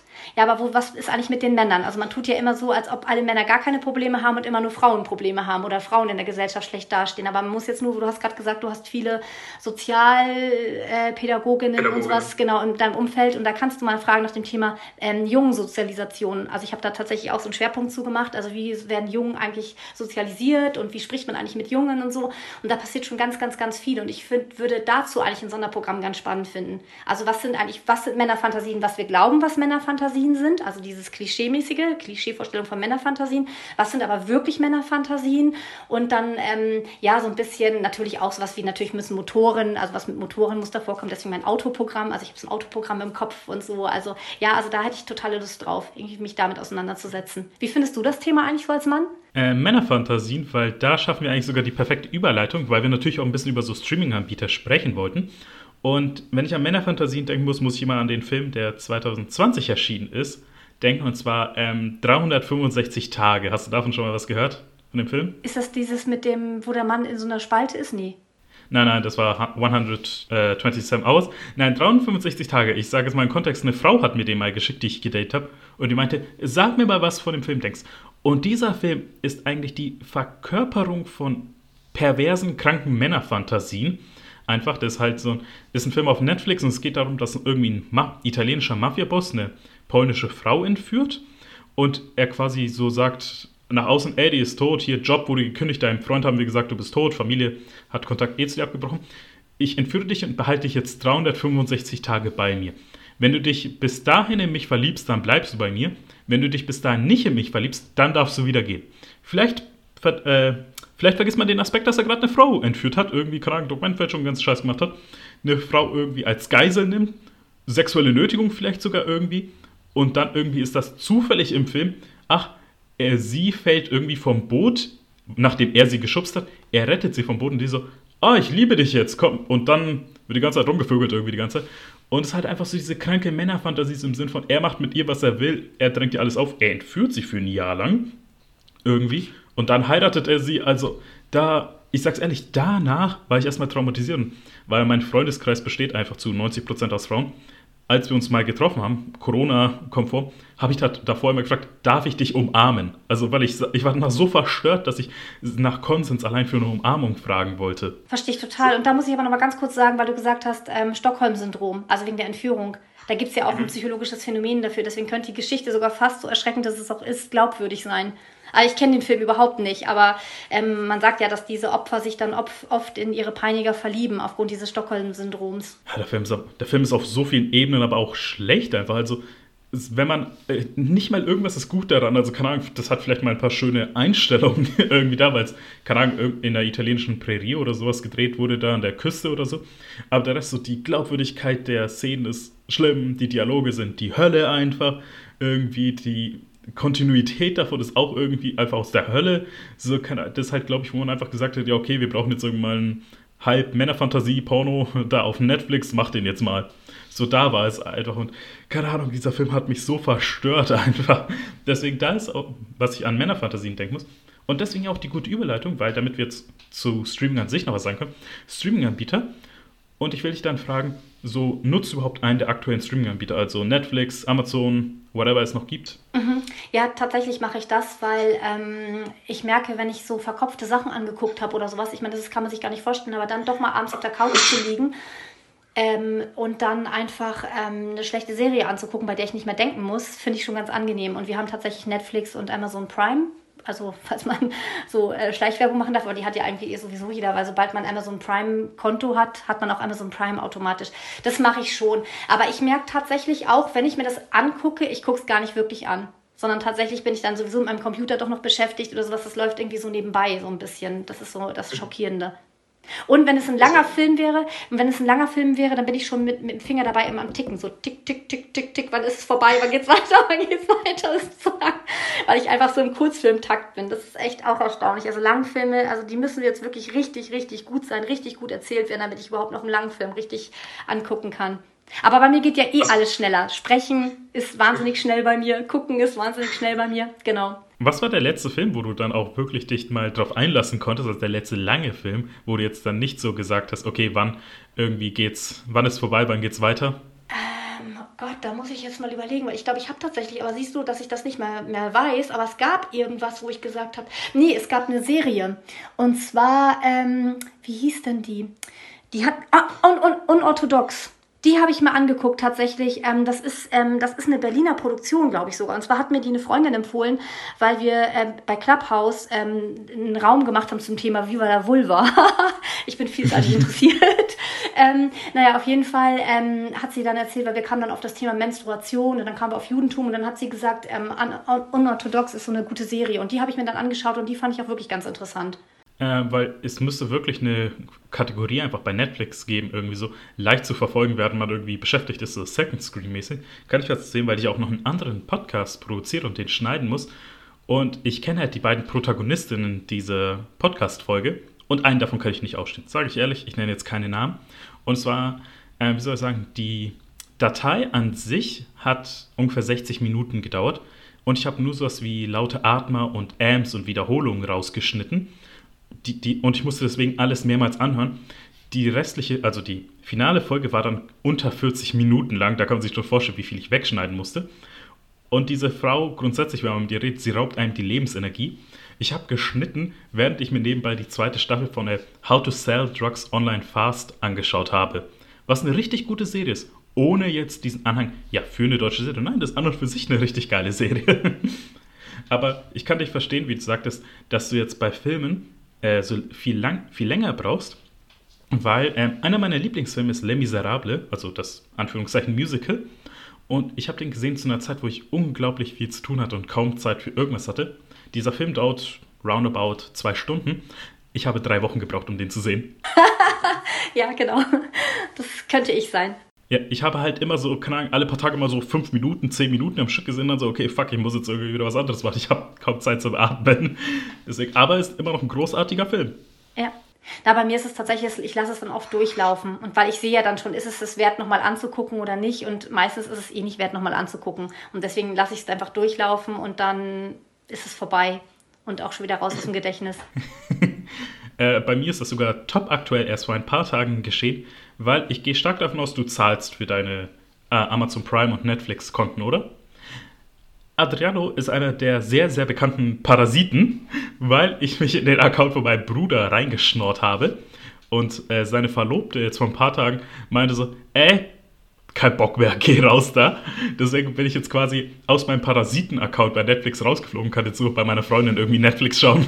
Und da musst du mal schauen, was sie sehen will, natürlich, ne? Ja, nee, nee, das ist tatsächlich auch, ich kann auch mal, was ich schauen will, oder sie ist auch mehr so, äh, dass sie, also sie schaut nur ganz bestimmte Sachen, deswegen ich mich darauf mal einlassen kann, oder ich bin am Arbeiten oder irgendwas anderes machen. Aber damit wir halt so zum Thema Ende Stream kommen, würde ich sagen, wir beide geben noch eine Streaming-Empfehlung ab für jetzt, ich sag mal Netflix, weil es das geläufigste ist. Wir beide geben eine ab von Netflix. Fargo. Fargo habe ich tatsächlich gesehen, die erste Staffel. Weil ähm, ihr habt die Folge mit Diana Mirkaya, also wo wir zum Thema die Zukunft der Demokratie und Geflüchtete gesprochen haben, war das ihre Hausaufgabe, Fargo. Ah, okay, siehst du, soweit habe ich noch gar nicht reingehört bei dir in deinen ganzen Podcast. Aber du hast auch so viel produziert. Es ist schwierig, das alles jetzt aufzuholen in so kurzer Zeit. Ja. Aber Fargo irgendwie, also ich finde es cool, dass alles auf einer wahren Begebenheit basiert, aber irgendwann denke ich mir so, okay, die ganzen Charaktere sind ein bisschen überzeichnet oder alles ein bisschen überdreht oder alles zu zufällig so, was da passiert. Dann immer muss ich mir reinrufen, ja, eigentlich würde ich es nicht gut finden, aber es basiert halt auf einer wahren Begebenheit, deswegen kann ich da drüber hinwegsehen. So. Ja, ich meine, ich ist die Frage, wie das, ob das wirklich oder wie wahr die wahre Begebenheit ist. Aber was mich da wirklich fasziniert hat, ist dieses Set-Design. Die haben ja wahnsinnig viel Wert auf die Ausstattung gelegt, also wie das alles arrangiert ist, wie die Kamera. Also du merkst einfach in der Produktion, dass die Leute sich wirklich Gedanken gemacht haben über das Bild, über die Bildsprache, über wie die Leute ins Bild kommen, wie sie agieren. Also das ist nicht so einfach dahingerotzt, wie man das bei einem Tatort hier kennt, sage ich mal, sondern da steht wirklich eine Bildsprache dahinter, die sie ganz bewusst konstruiert haben. Und das vermisse ich einfach oft bei diesen schnell produzierten Serien. Und da wurde wirklich viel Wert auf Detail gelegt. Äh, da kann ich kurz was sagen, weil du meintest, es sieht so hingerotzt und billig aus. Dass deutsche Filmproduktion, deutsche Serienproduktion, sowas wie Tatort oder die ganzen Reality-TV-Shows oder Billo-Produktion, wie zum Beispiel, wie heißt es, äh, Alarmstufe Notruf Hafenkante oder sowas, das ist gewollt, der Look, dass diese aussehen. Weil jetzt kommt, jetzt kommt was ganz Wichtiges, und zwar diese Film-Serienproduktionen die jetzt bei RTL, RTL 2 laufen, benutzen dieselbe Kamera, die auch bei den Marvel-Filmen benutzt wird. Okay. Also ich hätte, also, ich habe eine andere Vermutung gehabt. Ich habe gedacht, dass es nicht so aussehen soll, sondern es liegt einfach daran, ich meine, du kannst dir mal gucken, wie viel Zeit die Leute haben, einen Tatort zu drehen. Das sind dann irgendwie, sage ich mal, drei Tage. Ich überspitze das Ganze jetzt ein bisschen, ne? Aber eine Serie in Amerika, die haben dann irgendwie sechs Wochen im Vergleich. Also das ist einfach, das ist einfach die, wie die Arbeitsbedingungen sind und die Situation sind. Das kann man irgendwie gar nicht wirklich miteinander vergleichen. Deshalb ist die Bildsprache doch schon sehr unterschiedlich. So hätte ich das jetzt gedacht, dass es aufgrund der Arbeitssituation einfach ist, weil du hast ja auch die Arbeitsverträge, wie viele Stunden die Schauspieler nur am Set sein dürfen und so weiter und so fort. Das ist ein ganz, ähm, ein sehr gesetzlich vorgeschriebener Prozess, der das auch nicht unbedingt so einfach macht für die Kreativen, sag ich mal vorsichtig. Äh, da kann ich jetzt dann noch was sagen, bevor ich meine Empfehlung abgebe. Und zwar habe ich mit einer Kollegin mal gesprochen, die selber in, Deutsch, in der deutschen Filmwelt aktiv ist, die da arbeitet. Und sie meinte immer, Amerikanische Filme werden wie Kunst produziert, aber wie Produkte verkauft. Deutsche Filmproduktionen werden wie Produkte produziert, aber wie Kunst verkauft. Tolles Statement. Okay, cool. Mhm. Er fasst auch zusammen und sie meint auch, dass jetzt deutsche Filme meistens immer nur eine Drehzeit von 30 Tagen haben und dann halt auch wirklich so die Meinung ist, Wehe, es geht einen Tag länger. Wenn es nicht über 30 Tage, also wenn es über 30 Tage dauert, dann ist halt einfach nicht im Film drin.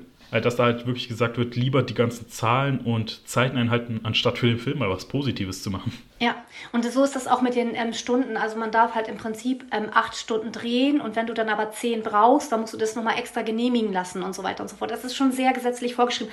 Was natürlich gut ist für die Schauspielerinnen zum Beispiel. Ne? Das muss man ja so auch sehen. Man kann, ne? also es ist vielleicht schlecht für den Film, aber gut für den Menschen. So muss man das ja auch sehen.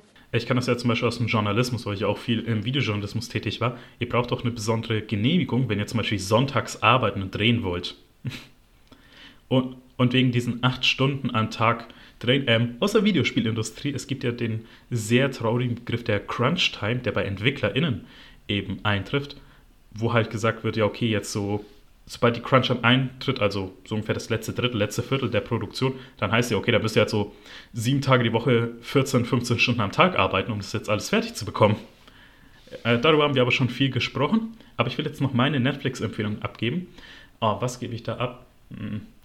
Ich sage jetzt einfach mal Sugar Rush, weil ich habe schon oft über die Serie Queer Eye gesprochen, da habe ich genug Folgen darüber gesprochen, aber Sugar Rush, das ist eine Baking-Show, Einfach, wo unter anderem auch der Moderator Adriano heißt, was ich ganz witzig finde. Aber es geht halt darum, dass sie auf Zeit ähm, Cupcakes, bestimmte Desserts und geile Kuchen einfach backen. Und das Geile ist dadurch, dass halt auch so eine schnelle Show. Also das sind halt Profis alles, die da sind.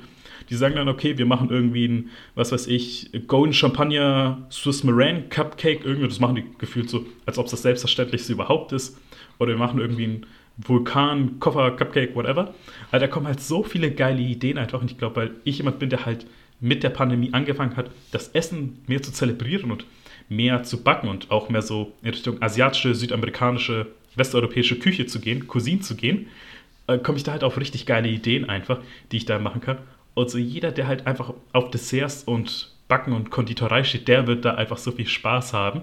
Und es ist halt auch nicht so, wo die irgendwie sagen, keine Ahnung, Gordon Ramsay-mäßig, die KandidatInnen werden da zusammengeschnitten, sondern mehr so, ey, es war ein bisschen zu süß, die Textur war nicht ganz so gut, deswegen, aber hier, da war alles perfekt, deswegen, du kommst weiter in die nächste Runde so mäßig. Deswegen, es macht halt so viel Spaß, da einfach zuzusehen. Solltet ihr dich auf leeren Magen schauen. Ah, aber das ist super, weil ich liebe Süßigkeiten. Doch, das werde ich mal heraussuchen.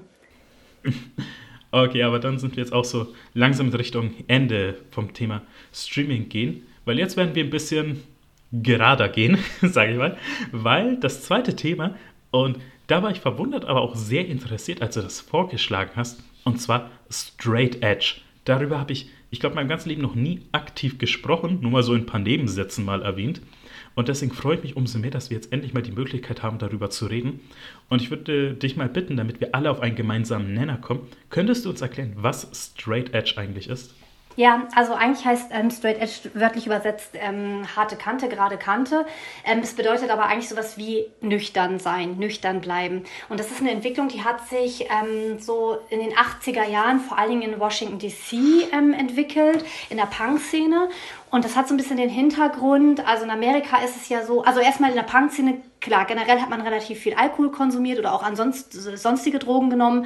Und es gab dann so eine Gegenbewegung, die irgendwann gesagt hat, äh, wir möchten gar nicht mehr unbedingt äh, Drogen konsumieren. Also einer davon ist Ian McKay zum Beispiel, der bei Minor Threat ähm, der Sänger war. Also eine der, wenn man so sich in dieser Straight Edge Bewegung bewegt, dann Minor Threat sagt einem dann da auf jeden Fall was. Das ist so eine der, der Bands, die damals sehr populär waren und die auch so ein bisschen diese Regeln aufgestellt haben, die dazu mit einhergehen, zu dieser Lebenseinstellung. Also da gibt es diesen Out of Step heißt der Song und da heißt dann I don't, ähm, I don't drink, smoke, don't smoke, don't fuck. Also was halt bedeutet, ich trinke nicht, ich rauche nicht und ich fick nicht rum.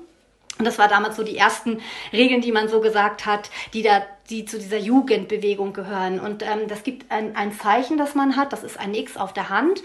Und das hängt damit zusammen, dass es, also, dass man in Amerika ja mit 21 volljährig war, aber viele Leute ja vor allem auch in die Clubs wollten. Dann hatte man zum Beispiel auch so Martini-Shows erfunden, wo die Leute, wo junge Leute dann in die Clubs gehen konnten. Aber wie konnte man verhindern, dass sie kein Alkohol ausgeschenkt bekommen? Natürlich mit einem großen X auf der Hand.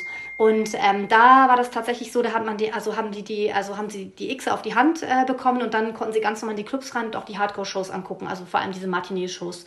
Und ähm, dann hat diese Straight Edge-Bewegung irgendwann gesagt, okay, wir solidarisieren uns mit denen und malen uns auch ein X auf die Hand, weil wir ja auch keine Drogen konsumieren und wir auch gar nicht konsumieren wollen.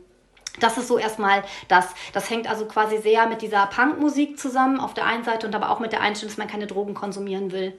So als ganz grobe Richtlinie. Weil du hast ja gesagt, es waren so 80er, 90er ungefähr entstanden, oder? Gibt es dann irgendwie Verbindung, weil das, an was ich dann immer denken muss, so wenn ich in die Punk-Richtung denke, 80er, 90er, gibt es da irgendwie Verbindung zum Grunge-Rock oder Grunge-Musik? Ähm, also nee, also nicht so, dass ich wüsste, aber das ist natürlich schon so, dass sich das wahrscheinlich teilweise ein bisschen überschneidet. Und man muss auch so sagen, okay, dieser Begriff, der kommt aus der Punk-Bewegung, aber tatsächlich Leute, die straight edge sind, die finden sich ja dann einfach irgendwo wieder. Und auch die Musik hat sich weiterentwickelt. Also aus dem Punk wurde dann irgendwo der Emo-Punk, wo man dann gesagt hat, okay, man will nicht nur über äh, drei, drei Akkorde und meine Frau hat mich verlassen oder sowas oder meine Freundin hat mich verlassen, ich bin so traurig, sondern man will tatsächlich auch mehr auf diese politischen Themen und sowas. Also da, da, da gab es dann auch so eine Entwicklung ähm, oder auch Hardcore eben, also da wurde es ja dann auch nochmal so richtig, richtig politisch. Das heißt also irgendwie sind da dann auch so ein bisschen die Grenzen fließend, beziehungsweise glaube ich, dass, ähm, oder ich kann, also das ist nur so ein Gefühl, ich habe das nie wissenschaftlich untersucht, aber ähm, ich denke, weil zum Beispiel, oder vielleicht erzähle ich das von mir, vielleicht macht es das ein bisschen deutlicher, weil ich selber bin ja nicht straight edge, weil ich straight edge bin oder in dieser Szene war, sondern ich bin straight edge, weil meine Lebensgeschichte mir das ein bisschen so vorgegeben hat. Also bei uns, ich komme aus Ostfriesland, da ist es so, du mit 14 säufst du, bis du nicht mehr kannst und, ähm, und bist dann irgendwann im schlimmsten Fall Alkoholiker. So, das ist so, so eine Geschichte, die in Ostfriesland sehr, sehr gang und gäbe ist. Und ich habe halt in der Familie auch viele Alkoholiker gehabt. Also es sind welche schon eben dran gestorben und so weiter und so fort. Und ich habe halt irgendwann gesagt, ich möchte das nicht mehr. So, und dann war ich ungefähr 18, als ich das entschieden habe. Ich möchte nicht mehr trinken. Für mich kommt das nicht mehr in Frage. Geraucht habe ich sowieso nie. Acht, mit 18 war ich. Genau, also da habe ich dann gesagt, ich, genau. Das Problem war aber dann, das kannst du dir wahrscheinlich vorstellen, oder das kann sich jeder vorstellen, der das so hört, wenn man 18 ist, da fängt für viele die Sauferei an, eigentlich. So, und dann, dann ist es aber tatsächlich so auf dem Land, du bist dann ausgeschlossen. Weil du, du bist dann jemand, der was anders macht. Und da war das dann so, also bei meiner Familie war das ganz komisch, dass die haben das nicht so akzeptiert. Ähm, und ähm, also jetzt nicht, dass sie gesagt haben, sauf mal wie ein Loch oder so. Aber es war dann schon so, meine Cousinen haben mir dann immer mal einen Schnaps unterjubeln wollen, in meine Cola mir dann den Wein reingeschüttet. Ich meine, ich habe das natürlich gerochen und habe das nicht mehr getrunken und so. Aber es war schon immer so, man hat schon gemerkt, es war nicht so die Akzeptanz da. Und dann irgendwann habe ich Leute kennengelernt, die ähm, auch diese Einstellung hatten, aber die dann eben gesagt haben, sie hören Punk oder hören Hardcore oder so. Und dann habe ich von dieser Bewegung gehört. Und das war dann das erste Mal, wo ich mich mit meinen Einstellungen gut aufgehoben gefühlt habe. Und so bin ich quasi, also so hat mich diese Bewegung eingeholt sozusagen. Und deswegen meine ich, also man muss gar nicht unbedingt ähm, einer bestimmten Musik zugehören oder sowas, sondern tatsächlich hat das auch irgendwas zu tun, das mittlerweile so glo global ist, dass völlig unabhängig von der Musik sein kann. So, wenn man sich heute, heutzutage die Tendenzen anguckt. Und ich habe auch lange diesen Begriff gar nicht mehr gehört, muss ich zugeben. Also ich weiß gar nicht, ob es überhaupt noch so eine Szene gibt. Aber bei mir war das dann, als ich dann studieren gegangen bin, ähm, da gab es dann so, da, da gab es dann welche, die Konzerte organisiert haben. Da habe ich mich mit denen angefreundet, habe auch Konzerte gemacht und da waren viele eben auch straight edge und ähm, waren auch so dieser Szene zugehörig. Genau. Weil du ja gesagt hast, ob es den Begriff noch gibt. Tatsächlich ja. Und weil ich ja immer gemeint habe, ich habe immer nur passiv drüber geredet, kann ich darüber erzählen, wie ich den Begriff kennengelernt habe, weil ich auch Wrestling schaue, was irgendwie super ironisch ist, weil ich ein Pazifist bin eigentlich. Also ich verweigere jegliche Art von körperlicher Gewalt selbst anzuwenden oder zu bekommen. So, tut mir leid an alle zukünftigen Dominas da draußen. Ähm, und es gibt, ein, es gibt einen Wrestler, sein richtiger Name ist Phil Brooks aus Chicago und, äh, und sein Wrestlername, Künstlername ist halt CM Punk. Und er ist halt das sein Gimmick, dass er halt wirklich straight edge ist. Also er geht damit auch raus, er spricht sehr darüber, hat eine Gruppierung, die Straight Edge Society heißt. Und er lebt das also wirklich, also quasi ist auch wirklich sein Lebensmotto im realen Leben, also dass er nicht trinkt, dass er nicht raucht halt und dass er das halt auch alles lebt. Und da ist halt auch wieder im Namen CM Punk, also da kommt es halt auch wieder her, Punk einfach. So deswegen kannte ich das einfach. Und ich habe es eigentlich immer mit, nur damit verbunden, dass man auf Teufel komm raus kein Alkohol trinken will ab jetzt durch die Recherche habe ich herausgefunden, dass es ja noch um vieles mehr geht. Deswegen würde ich mal sagen, dass wir, weil wir haben ja Alkohol gerade kurz angeschnitten, dass wir so die Punkte mal abgehen, die es bedeutet, straight edge zu sein. Weil es heißt ja, weil da sind ja bestimmte Sachen, auf die man verzichten muss einfach oder sich fernhalten muss. Genau, drei hatte ich ja schon genannt, die damals Ian McKay mit Minor Threat gesungen hat. Also Don't Drink, Don't Smoke, Don't Fuck.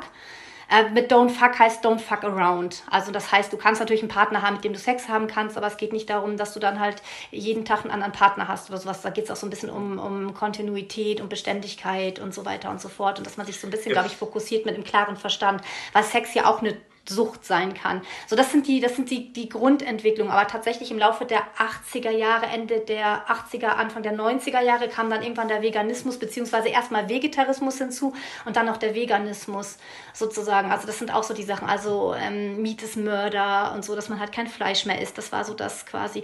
Und es gibt aber auch so Hardline-Leute, so eine Freundin zum Beispiel von mir, die trinkt auch kein Koffein, weil Koffein ja auch eine Droge ist. Und da, das ist, also da gibt es tatsächlich so, ähm, da gibt es so, also die Grundregeln sind, würde ich mal sagen, heutzutage auf jeden Fall dieses Don't drink, don't smoke, don't fuck around, also don't take any drugs sozusagen, das auf jeden Fall. Und ich würde auch sagen, der Vegetarismus hat mittlerweile einen sehr großen ähm, Stellenwert in der Straight Edger Bewegung. Aber tatsächlich, wie streng du bist, ob du nun wirklich vegan bist. Also ich bin vegan, aber das hat auch wieder nichts mit dem Straight, Edge zu tun und das bin ich auch schon seit über 20 Jahren. Also ähm, das, ähm, da, das, das, muss jeder für sich selber sein und äh, sagen und sehen. Und auch der Veganismus zum Beispiel jetzt, daran kann man es ja auch sehr gut ähm, festmachen, da gibt es ja auch ganz unterschiedliche Abstufungen. Der eine, der ähm, isst einfach nur keine tierischen Produkte, trägt aber seinen Wollpulli. Der nächste ähm, trägt keinen Wollpulli und ähm, isst keine vegetarisch, äh, keine tierischen Produkte und so. Aber ab und zu nimmt er doch mal einen Honig oder so. Da gibt es so unterschiedliche Abstufungen, wie man da ist.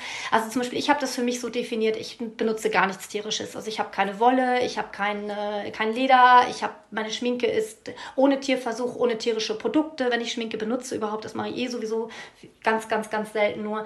Ähm, und ich esse auf jeden Fall nichts Tierisches. Was halt passieren kann, ähm, was weiß ich, das ist mir im Laufe der 20er Jahre bestimmt mal passiert. Oder klar, ähm, dass man mal irgendwo isst und dann kriegt man was und dann guckt man auf eine Verpackung, weil es wird dann gesagt, das ist vegan, aber nicht jeder weiß, was vegan wirklich bedeutet. Also ich habe festgestellt, viele denken, vegetarisch ist vegan.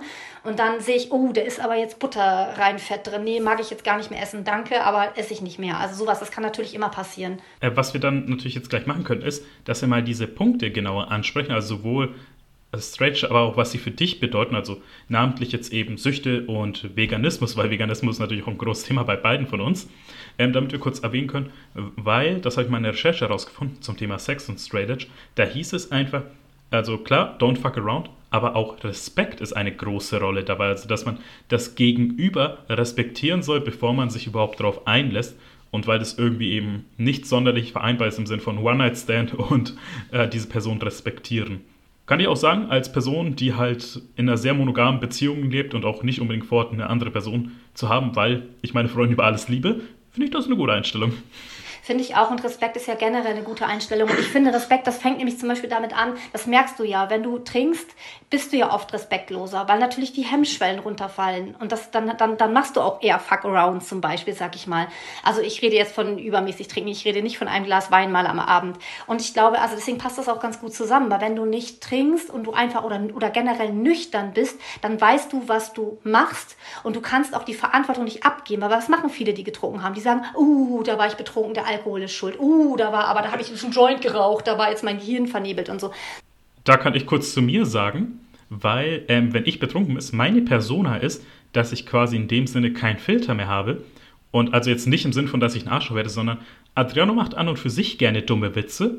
Also so im Sinne von, in meinem Kopf klingen die lustig. Ich will natürlich niemanden anpissen oder sowas.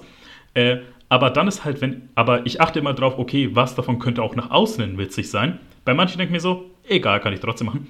Wenn ich betrunken bin, ist mir so, nein, ich hau einfach jeden blöden Witz raus, der mir gerade in den Kopf kommt. Von irgendwie so über gefühlt drei Minuten Setup bis hin zu dummer Wortwitz. Einfach kommt irgendwie alles raus. Das heißt, wenn ich betrunken bin, ist mehr so, keine Ahnung, die Wundertüte, ob da jetzt was Witziges oder einfach irgendwas ist, wo man einfach nicht hinhören sollte, weil es nicht witzig oder nicht interessant ist. Deswegen, selbst wenn ich betrunken bin, versuche ich die Gefühle anderer nicht zu verletzen, aber ich rede sehr viel Blödsinn. aber das machen wir doch sowieso auch so schon.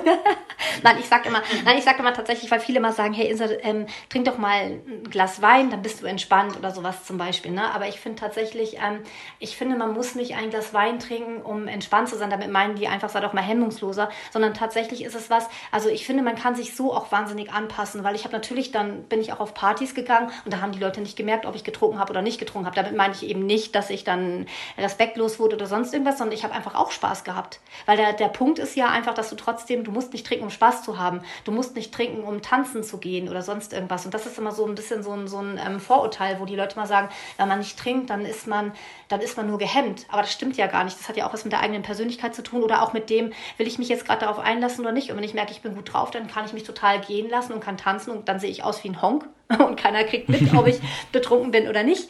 Ähm, oder wenn ich jetzt aber keine Lust habe, weil ich müde bin oder sowas, dann, dann schaue ich einfach nur zu, wie die anderen das machen. Also weißt du, was ich meine? Das ist ja so eine Einstellungssache auch vielleicht. Deswegen die 18 Monate Lockdown haben uns alle irgendwie hemmungsloser gemacht. So da ist auch immer die Frage, okay, Jogginghose, Jeans oder überhaupt eine Hose. Genau, oder für die Videokonferenz dann doch Schminke oder nicht Schminke oder so, oder keine Ahnung, ja. Das ist gut, wenn man nicht unbedingt eine 4K-Kamera hat. So ein Bart bei mir, der kann auch viel übertünchen. Steht dir sehr gut, der Bart. Ich habe vor kurzem mit einem Snapchat-Filter mal geschaut, wie ich ohne Bart aussehe und das sah erschreckend aus. Also ich hatte seit, ich glaube, fünf Jahren irgendwie keinen, also keinen, kein Bart mehr, sodass ich also, ich war seit fünf Jahren nicht mehr komplett rasiert. Und das sah erschreckend. Also nicht im Sinne von, also ich sah schlecht aus, zum einen muss man sagen, und mit diesem Filter, aber zum anderen, ich kam mir völlig fremd vor einfach auf diesem Bild. Also selbst wenn ich mich sehe, ist da halt ein Bart dran, egal wie Licht oder wie dicht? Ich glaube, das hat tatsächlich aber auch was mit Gewohnheit zu tun, weil es ist ja auch so, wenn man zum Friseur geht, zum Beispiel, ich hatte jetzt noch, ich bin im Oktober zum Friseur gegangen, kurz bevor der Lockdown kam. Und ich hatte halt vorher, okay, das sieht man jetzt nicht, aber ich hatte bis unter die Schulterblätter so lange Haare. Und dann hatte ich sie auf einmal bis über die Ohren kurz. Also ich mag das immer ganz gerne radikal so. Und ähm, das ist natürlich erstmal komplett fremd, natürlich, man muss sich dran gewöhnen. Und das ist natürlich auch beim Bart auch so, weil ein Bart ein sehr dominantes Element im Gesicht ist. Und wenn der auf einmal fehlt, dann ist das Gesicht völlig anders. Finde ich aber spannend. Das ist vor ein paar Jahren nach Freunden von mir passiert. Also sie und ihr Lebensgefährte haben ein Kind bekommen. Und er hatte halt einen ziemlichen Bart, der ungefähr, keine Ahnung, so bis, wie heißt es da, Schlüsselbein ungefähr geht. Das ist doch das, nee, Brustbein, Schlüsselbein. Wie heißt das Ding da unterm Hals, unterm Kehlkopf? Äh, doch Schlüsselbein? Doch. Auf jeden Fall, er hatte einen langen Bart. so viel können wir festhalten. Und als als ihre Tochter dann irgendwie, ich glaube, so drei, vier Monate alt war, meinte sie so, hey, sie greift gerade nach allem und irgendwie versteckt da immer Sachen drin, Essen und Stifte und sowas. Wie wär's, willst du mal abrasieren? Und er hat sich gedacht, okay, er ist gerade nicht in der Verfassung, eine Diskussion zu führen, hat er den Bart abrasiert, also komplett kahl. Die Sache ist, als er dann zur Tochter ging, sie hat ihn nicht erkannt.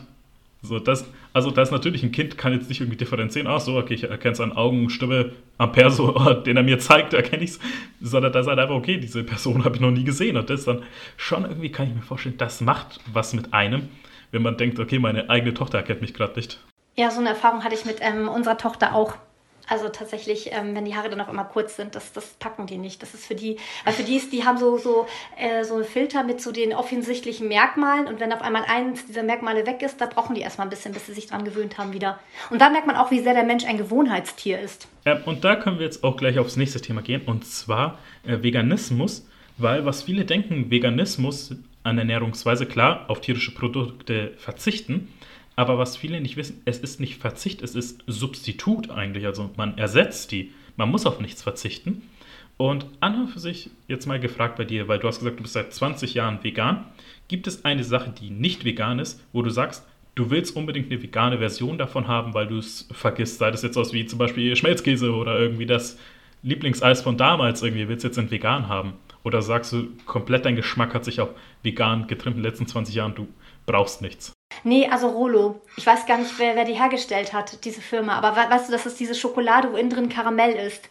Kennst, weißt du? Ich kenne die noch von früher. Das war irgendwie so, da konnte man irgendwie so zwei Stück essen und dann wurde einem sofort übel. Weil es so süß ist, genau. Aber das ist was, wo ich echt immer denke. Das äh, lustigerweise die Freundin, von der ich gerade auch schon mal erzählt habe, die nämlich auch, also da, da, reden wir immer drüber. Das muss doch mal jemand erfinden. Und es gibt aber was ganz Tolles tatsächlich. Es gibt das Bernsteinzimmer und die macht tolle Pralinen und die hat so Tuffy Free heißen die Pralinen und die sind zum Beispiel auch, also die erinnern mich da manchmal so ein bisschen dran. Das ist zwar alles nochmal ein bisschen anders, aber trotzdem so ein bisschen.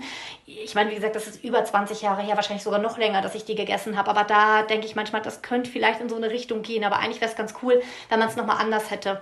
Weil vor allem auch eine Praline, wenn man die dann bestellt, die ist natürlich auch sehr teuer. Und Rolo, da kostet ein Paket wahrscheinlich einen Euro oder sowas wahrscheinlich, wenn es das überhaupt noch gibt. Aber so eine Praline kostet schon über einen Euro. Also da merkt man immer schon diese ganzen veganen Sachen, ob die ähm, viel umständlicher hergestellt worden sind oder nicht oder auch teurer hergestellt worden sind oder nicht, das weiß ich immer gar nicht. Aber die sind halt immer viel teurer. Weil zum Beispiel, wenn ich jetzt einen Käse esse, dann esse ich ganz gerne den Simply V, den finde ich super. Der schmilzt auch super toll, da kann ich super Aufläufe mitmachen. Ähm, ähm, da weiß ich jetzt nicht, okay, Mandeln ist recht teuer, aber ich wüsste jetzt nicht, ob das ähm, teurer ansonsten ist wie so ein normaler Käse. Ich meine, wobei wir müssen uns auch ehrlich mal vor Augen führen, normaler Käse in Anführungszeichen, also aus Kuhmilch, ist eigentlich viel zu billig verkauft, weil eigentlich die, Auf, ähm, die Herstellung sehr, sehr, sehr teuer ist und auch die Tierhaltung und auch was es mit der Erde macht, mit Wasserverschwendung, Ressourcenverbrauch und so weiter und so fort. Das ist ja auch nicht so schon. Das heißt, man müsste eigentlich den regulären Käse viel teurer verkaufen, um halt auch so ein bisschen darzustellen, was es mit der Erde macht. Ja, vor allem auch dadurch, dass eben sehr stark, ich sag jetzt mal, Clusterbildung in der Kuhhaltung stattfindet, also viele Kühe an einem Ort, das ist eine unglaubliche Methanbildung, die da entsteht, eben durch Ausscheidungen und sowas. Das, das ist tatsächlich sogar ozonschadend. Also da ist nicht nur das macht Umweltschäden, sondern das Ding greift unsere Atmosphäre an. Und je mehr Kühe an einem Punkt sind, desto schlimmer wird es. Also wenn ihr euren Käse isst, dann merkt man, dass ihr unsere Erde zerstört. Genau, oder auch Wasserverbrauch, genau. Aber ich finde, ähm, nochmal, weil du das gesagt hast mit dem Methan, ne? also das ist ja nicht, die stoßen nicht nur Methan aus, sondern damit die auch gefüttert werden können, wird ja, wird ja Regenwald gerodet, Sojabohnen angepflanzt, damit gefüttert. Also das, weil uns wird immer vorgeworfen, also den Veganer wird immer vorgeworfen, ihr esst ja Soja, das macht ja den Regenwald kaputt. Nein, den Soja, den ich esse, macht es nicht kaputt, weil ich den aus Europa beziehe. Ich achte ja drauf, was ich kaufe. Aber dass du da die, den Käse nimmst, wo die Kuh mit den Sojamilch vom Regenwald ähm, gefüttert worden ist, das ist ja, also quasi du nimmst nimmst was weg, was eigentlich die, ähm, das Methan quasi wieder aufnehmen würde und produzierst ja noch mehr Methan. Das ist so ein negativer Kreislauf einfach. Und da, ich glaube, da muss man erstmal so ein Bewusstsein bilden. Und das habe ich aber auch gemerkt, also es funktioniert nicht über Angriff. Also mir ist das ganz oft so passiert, wenn ich gesagt habe, ich bin vegan, dann bin ich erstmal angegriffen worden. Warum bist du denn vegan? Und, und so, weil sie gedacht haben, ich würde sie jetzt angreifen. Aber jeder muss für sich selbst entscheiden, was er macht. Und ich denke, also was ich halt gut finde, ich liebe es, wenn Leute sich öffnen und bereit sind für diesen Austausch, weil man dann so ein bisschen über die Welt auch reden kann. Weil es geht ja nicht darum, nur weil du einen Käse isst, bist du ein schlechter Mensch, weil er kann ja auch einen guten Käse essen. Du kannst dann Demeter-Käse essen, der ist ja jetzt schon mal sage ich mal, ein bisschen besser hergestellt. Da ist ja die Tierhaltung, die sind ja sehr, sehr, sehr streng in den ganzen Regularien. Und dann ist das ja schon mal sympathischer als jemand, der sagt, ich gehe jetzt zu McDonalds und pfeife mir da jede Woche zehn Burger rein oder sowas, jetzt mal so als Vergleich. Da denke ich mir, arbeite an deiner Ernährung. ja. Dein Cholesterinspiegel wird dir danken. Genau, das stimmt. Ähm, ja, also genau, aber das ist also tatsächlich das Ding. Also man muss halt, glaube ich, einfach so ein Bewusstsein in den Köpfen ähm, schaffen, dass man mit wenig Mitteln schon viel erreichen kann. Und wenig Mittel heißt ja nicht, dass man unbedingt wahnsinnig auf alles verzichten muss. Also ich habe mich für diese Lebensweise entschieden. Das hat aber, glaube ich, auch ein bisschen was mit so meinem ganzen familiären Hintergrund zu tun. Weil meine Mama ist Schlachterei-Fachverkäuferin. Meine Oma hat früher, äh, also meine Oma hat früher drei Milchkühe gehabt und hat einmal im Jahr ein Schwein großgezogen. Das ist geschlachtet worden. Das war zwar harmonisch, sag ich mal, mit dem, aber mir war das zu viel Fleisch und zu viel zu fleischlastig. Und da habe ich mal gesagt, ich möchte eigentlich ganz gerne Vegetarierin sein. Da hat meine Mama gesagt, da will ich kurz was sagen, äh, weil meine Oma und mein Opa haben damals in, auch in einem Haus gewohnt in einer Stadt hier in der Nähe. Also die wohnen immer noch da, aber trotzdem. Und da, war, ähm, die hatten erstmal einen großen Garten. Da waren halt Hühner, waren auch Gänse und unglaublich viele Gehege mit Hasen drin. Das heißt, als wir da immer zu Oma und Opa gegangen sind, durften mein Bruder und wir saßen immer unsere Hasen suchen den Tag über spielen. Etwas, wo ich dann lange Zeit dachte, habe ich mir das irgendwie nur vorgestellt, weil ich einen Horrorfilm gesehen habe und es damit assoziiert habe, bis ich mit meinem Bruder gesprochen habe und er meinte, nein, das haben die wirklich gemacht so. Und zwar, dass dann wirklich, wenn die ganze Familie da war, einen Baumstumpf geholt haben und einfach einen Vogel einfach geschlachtet haben, also einen Hahn oder irgendwie eine Gans, einen Kopf irgendwo hingeworfen haben, das auf Video aufgenommen haben und es irgendwie so ein bisschen zelebriert haben. Das war kein Wunder, als Kind habe ich das anscheinend verdrängt. Und dann, das hat mir ein Bruder erzählt, ähm, dass sie auch regelmäßig die Hasen geschlachtet haben. Und mein Bruder hatte da eine ganz perfide Taktik einfach. Und zwar, da war es so, keine Ahnung, meine Oma hat meinen Cousin gefragt, so, ja, was ist dein Lieblingshase? Hat er gemeint, ja, der da. Hat sie den Hasen genommen und den geschlachtet. so. Aber dann, als dann quasi dann sie meinen Bruder gefragt hat, ja, was ist dein Lieblingshase? Hat mein Bruder einfach zu mir, ein Kleinkind, gefragt, was ist dein Lieblingshase? Und ich so, der da. Und dann hat er einfach auf meinen Hasen gezeigt. Fies.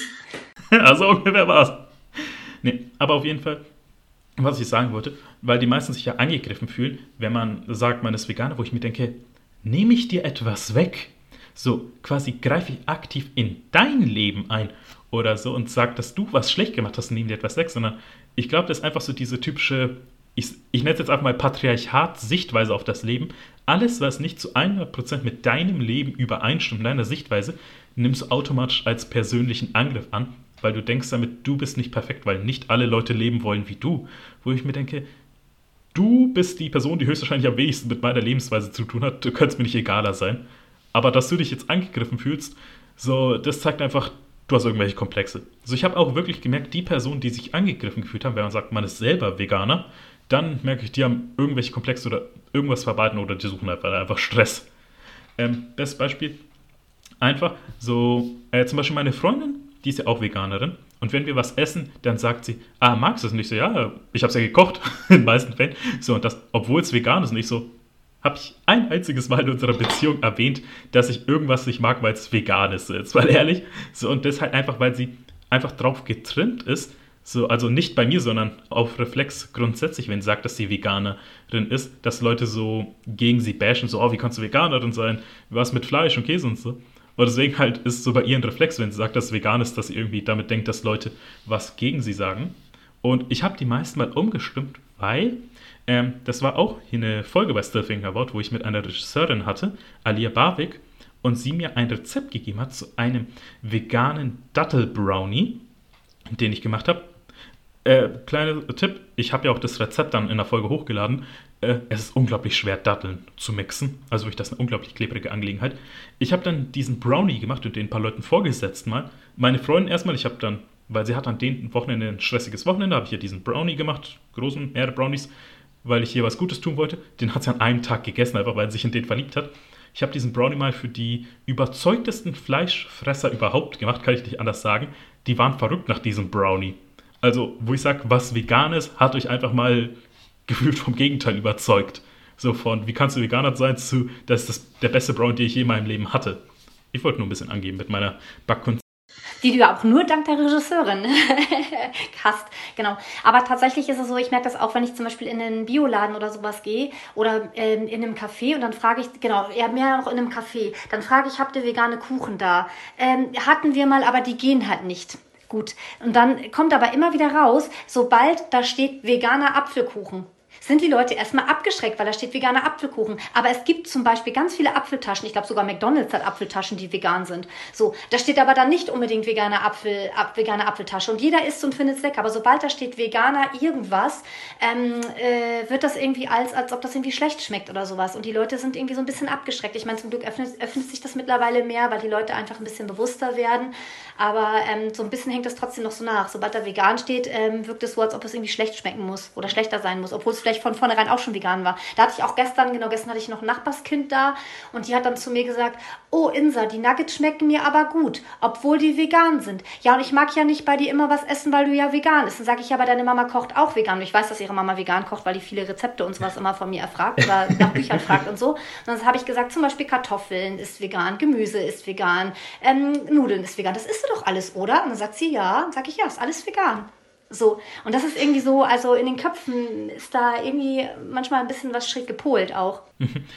Das ist auch irgendwie so eine Sache, weil das will ich erwähnen. Und zwar Ben Jerry's ist eine Eismarke, wo ich zum einen sehr viel Eis esse, aber auch, wo ich sage, ich werde diese Eissorte bis an mein Lebensende essen, weil wenn ihr mal seht, was die Philosophie hinter hinter dieser Eissorte ist. Also die sagen, die sind hier einfach nur so, ja, wollen Eissorte, sondern die sagen auch, wir setzen uns für Black Lives Matter ein, für Transgender, für Female Empowerment, für alles ein, wo ich sage, deswegen esse ich Ben Jerry's mein, bis an mein Lebensende. Die haben ja auch viele vegane Sorten, zum Glück, was Tolles, ganz mal. Aber, und das ist die größte Frechheit überhaupt, ich werde trotzdem diese Marke weiter lieben, weil sie einfach geil ist. Aber trotzdem, im Deutschen haben wir vielleicht, keine Ahnung, fünf Sorten, sechs Sorten. In Amerika haben sie irgendwie 30 Sorten, so wo ich mir denke, das ist die größte Frechheit überhaupt, dass die jetzt nicht nach Deutschland kommen. So, ich meine, ich, ich gebe so viel Geld dafür eigentlich aus für diese Eissorte, ich sollte im Jahresendergebnis namentlich erwähnt werden. so, da habe ich doch bestimmt Mitspracherecht. Stimmt, apropos Ben Jerry's, da kann ich auch noch eine kleine Klammer erzählen, wieder zum Straight Edge, weil der Ian McKay, der ja Thread eben gegründet hat und diese Bewegung so mit groß gemacht hat, der hat bei Ben Jerry's gearbeitet. Das war, und viele, und viele aus diesen Kreisen haben damals bei Ben, also in Washington DC, haben in diesen Kreisen bei Ben Jerry's gearbeitet. Also so, finde ich eigentlich eine ganz schöne Anekdote, also gut, dass du damit angekommen bist. Okay, beste Ben Jerry's Sorte, was ist, was ist die deiner Meinung nach? Ich würde sagen, die, heißt die Chunky Monkey? Die mit den, äh, ich liebe Bananeneis mit äh, Schokoladenstücke. Oh fuck, die findet man irgendwie gar nicht mehr. Das ist irgendwie auch von Laden zu Laden unterschiedlich, wo welche gibt. Ähm, ich mag diese, wo so eine Ganache-Schicht oben drauf ist, also diese harte Schokoladenschicht oben drauf ist. Die mag ich am meisten einfach. okay, aber, aber vom Ice Talk. Einfach, jetzt einfach dann, damit wir so ein paar Tipps geben, einfach für Veganismus, um so in Richtung Ende zu gehen. So, fangen wir mal an mit Frühstück, Mittagessen, Abendessen, Dessert. Geben wir jeweils einen Tipp, was man da in veganer Form einfach machen kann und sehr lecker ist einfach. Also ich bin sehr einseitig. Also ich esse tatsächlich immer Schwarzbrot mit Tomaten und dann liebe ich, ah ja genau, es gibt einen veganen Schinken. Oh, den liebe ich von Denre. Der heißt veganer Schinken. Ist auch gar nicht teuer. Also den, den kann man bei Dens kaufen. Also unbedingt, den müsst ihr kaufen. Der schmeckt gut und der hat auch nicht, weil das kommt auf, meine Nachbarin ist so Ökotest, irgendwas mäßig Leserin und die sagt immer, äh, diese ganzen Sachen haben so viele Zusatzstoffe. Und habe ich immer den Schinken hingehalten und dann hat sie gesagt, oh, Weizen, Pfeffer, okay, geht. Also da war ist fast, ist fast nichts drin. Also wirklich ein gutes Produkt. Also das so zum Frühstück. Ähm, ja, und dann, ich bin halt ein totaler Kartoffeljunkie. Kartoffeln kann man morgens mhm. und abends essen. Also deswegen, da mache ich auch keinen Unterschied tatsächlich. Also ähm, genau, also Kartoffeln gehen immer. Fällt mir dann noch was ein, das besonders ist. Also wenn man tatsächlich Schwierigkeiten hat und also auf die Fleischkonsistenz zu, äh, zu verzichten, dann sollte man vielleicht Seitan ausprobieren. Weil Seitan, also das ist so, das ist äh, dieses Gluten vom Weizeneiweiß darf aber allerdings keine Zyankali oder sowas haben, dann wird es ein bisschen problematisch. Aber das ist im Prinzip einfach nur gewaschenes Weißmehl und das kann man würzen, wie man will und einlegen, wie man will. Und das hat dann auch am Ende so eine Konsistenz, so ein bisschen wie Fleisch, wenn man das gerne mag. Aber wie gesagt, im Prinzip ist es, also ich liebe, ähm, wie heißen die, Kaiserschoten zum Beispiel oder sowas. Also ich stehe zum Beispiel auf ähm, Zuckerschoten bzw. Kaiserschoten oder Zuckererbsen. Also ich weiß nicht so genau, wie der Fachbegriff ist, aber diese, die man im Supermarkt da manchmal kaufen kann und so, die sind ganz lecker, weil die kann man ja auch mit Sojasauce gut anmachen. Und ich liebe Pinienkerne zum Beispiel, die kann man immer als Topping oben drauflegen. Dann hat man schon ein bisschen was, was man an Mineralien hat. Und genauso auch zum Beispiel Hefeflocken. Die kann man ja zum Beispiel auch als Parmesankäse oder sowas nehmen, wenn man eine Bolognese macht. Ach, ich habe ein ganz tollen, tolles Rezept für eine Bolognese. Vielleicht kann ich die noch mitgeben, weil das ist nämlich Grünkernschrot. Wenn man Grünkernschrot, also man brät so eine kleine Zwiebel an in, mit Salz und Pfeffer und dann kommt der Grünkernschrot drauf, ähm, Gemüsebrühe und dann kocht man das mit Wasser auf und das muss man quellen lassen. Und dann einfach passierte Tomaten und ein bisschen italienische Gewürze. Aber Grünkernschrot ist einfach super, um dieses Raucharoma von Hackfleisch ähm, reinzubekommen. Das finde ich echt super. Also das nur so als kleinen Tipp. Okay, dann haben wir schon vieles gesagt. Ähm, was würdest du dann sagen, ist dein Tipp für ein veganes Dessert? Ähm, es gibt so eine Mousse Schokolade, die ich ganz gerne mal mache. Und die mache ich aus Seidentofu. Der wird puriert. Dann kommt da Vanillezucker rein und dann kommt da geschmolzene Schokolade rein. Und das schmeckt super. Und das ist halt, ähm, also Zartbitterschokolade. Ich, das ist, glaube ich, so... Ähm, also ein so eine Packung ähm, Seidentofu sind, glaube ich, so 400 Gramm drin. Und ich glaube, es sind ungefähr 200 Gramm Schokolade, die ich rein, reinschmelze. Ich weiß, muss, weiß es gar nicht so auswendig. Und sowas wie zwei Packe Vanillezucker. Aber das schmeckt super. Und das kommt bei meinen Nachbarn. Wir haben eigentlich normalerweise immer einmal im Jahr so ein Straßenfest und da muss ich die Mousse Schokolade machen. Und die ist wirklich super. Also es ist ein super Dessert. Das ist erstmal, dass ich heute das Tofu auch in Desserts benutzt werden kann. Und das finde ich interessant am Tofu, weil, okay, in den meisten Fällen habe ich halt immer so geschmacklosen bekommen oder gegessen. Und das kann ich euch empfehlen. Und zwar bei Real gibt es einen unglaublich geilen geräucherten Tofu. Also den finde ich unglaublich. Und ich kann jetzt mal bei mir die Tipps geben von Frühstück, Mittag, Abendessen und Dessert. Ähm, für Frühstück, was ich immer gerne mache, das geht auch super schnell, ist indisches Naan, was eigentlich im Grunde ein Fladen ist. Also da machst du einfach Mehl und Wasser, verrührst du ein bisschen, so jeweils eine Tasse, so eine Tasse Mehl, dreiviertel Tasse Wasser, whatever. Packst da Gewürze rein, kannst auch Kakao rein tun einfach, in die Pfanne und Fladen ist fertig. Das dauert, keine Ahnung, keine fünf Minuten, schmeckt super lecker Einfach. Äh, Mittagessen, da ist immer so ein bisschen unterschiedlicher. Äh, was, da, was kann man da gut machen? Oh, ich muss jetzt selber mal schon. Klar, Nudeln ist immer easy. Was ich da aber empfehlen könnte, weil da bin ich jetzt auch vor kurzem drauf gestoßen und ich experimentiere damit gerne rum, ist Couscous. So, also, da habe ich, weil ich mag irgendwie die Konsistenz von diesen kleinen Bällchen irgendwie. Das schmeckt super lecker, vor allem kann man es mit einer echt guten Soße mal kombinieren. Da ist auch das, ähm, was zum Beispiel super easy ist, ähm, eine Käsesoße zu machen mit Tapioca-Stärke. So, die schmeckt besser als jeder gekaufte Käsedip, den ich jemals hatte. Also Käsesoße, Ersatz mit Tapioca.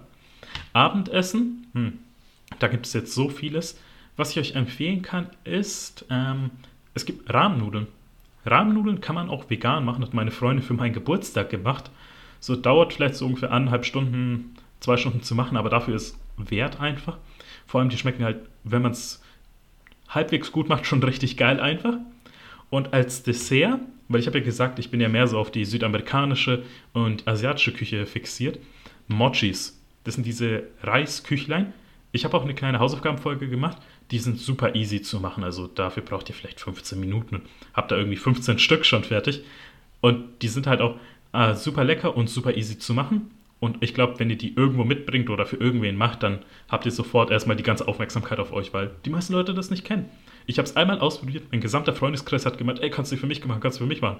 Irgendwann habe ich gemeint, ey, ich habe es jetzt irgendwie viermal in der, der letzten zwei Wochen gemacht, ich habe jetzt keinen Bock mehr. Ja, super. Also das heißt, wenn ich jemanden überzeugen möchte von, von meiner Person, dann mache ich Mochis. Habe ich auch noch nie ausprobiert. Ja, deswegen, die sind ja auch vegan, also das sind drei Zutaten eigentlich. Also Wasser und Wasser, die Füllung, ich mache meistens so ein Klebereismehl und, äh, also als Füllung benutze ich immer so ein Bohnenmus und dann das Wichtige ist halt so ein Klebereismehl, weil ohne funktioniert das leider nicht so. Ich habe es mal mit normalem Mehl oder mit Reismehl versucht, daraus wurden irgendwie krümelige Küchlein. Deswegen, eigentlich, eigentlich kommt es nur auf dieses Klebereismehl an und der Rest ist halt eurer Fantasie überlassen. Und das bekommt man aber im Asialaden, oder? Das Klebereismehl, das stimmt? Ja. Ja, leider bekommt man es nur da. Das ist das Blöde. Aber ich finde es immer geil, im asiatischen Shop zu sein, weil da die meisten Sachen sind, die ich einfach nicht kenne. Da fühlt man sich wieder so ein kleines Kind einfach, wo halt da irgendwelche weirden Süßigkeiten sind oder Snacks, die man nicht identifizieren kann. Also ich denke, okay, no risk, no fun. Ja, aber ich liebe das auch. Immer wenn ich im Ausland bin oder sowas, denke ich auch mal, es erst in so einen Supermarkt rein, um zu gucken, was sind hier so die Spezialitäten. Also das finde ich ganz, ganz, ganz spannend. Und dann gucke ich natürlich auch, was bieten die so Veganes an. ja, ich kann da die Story erzählen, weil äh, in der Nähe quasi in der Stadt in der Nähe ist eine US-Militärkaserne hier. Und die haben da auch einen Shop, wo quasi nur die Soldaten hin dürfen und Polizisten rein. Und der Vater von einer Freundin von mir verkauft halt Autos und der liebt halt Erdnussbutter über alles. Und er meinte, hey, ich will was von eurer amerikanischen Erdnussbutter. Ich verkaufe euch dafür das Auto günstiger. also er hat quasi ein Auto für Erdnussbutter verkauft, kann man so festhalten.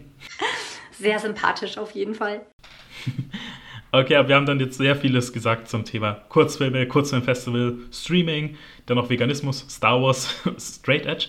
Und dann können wir jetzt mal kurz sagen zum Thema Streaming, weil es gibt nämlich in Firma eine, äh, in München eine Firma, die da sitzt, die macht, die heißt Pantherflix und die machen das auch gerade mit dem Streaming. Und wir haben jetzt immer von so ausländischen Anbietern ge gesprochen. Und Pantherflix, die sollte man unterstützen. Also die haben zum Beispiel Aktien. Kauft die Aktien von Pantherflix. Darf man sowas sagen? Nein, aber tatsächlich, ähm, weil die, die, ähm, es gibt ein anderes Festival, das zum Beispiel ähm, Pantherflix als Streaming-Plattform nutzt. Also wir machen das nicht, wir haben eine extra Kurzfilm-Plattform, aber das finde ich nochmal ganz nett vielleicht, weil man gar nicht darauf kommt, dass man die eben auch, ähm, ja, also dass man die auch unterstützen kann oder so. Äh, ihr habt es hier gehört, ihr wisst, wie es Anfang des Jahres war mit der GameStop-Aktie.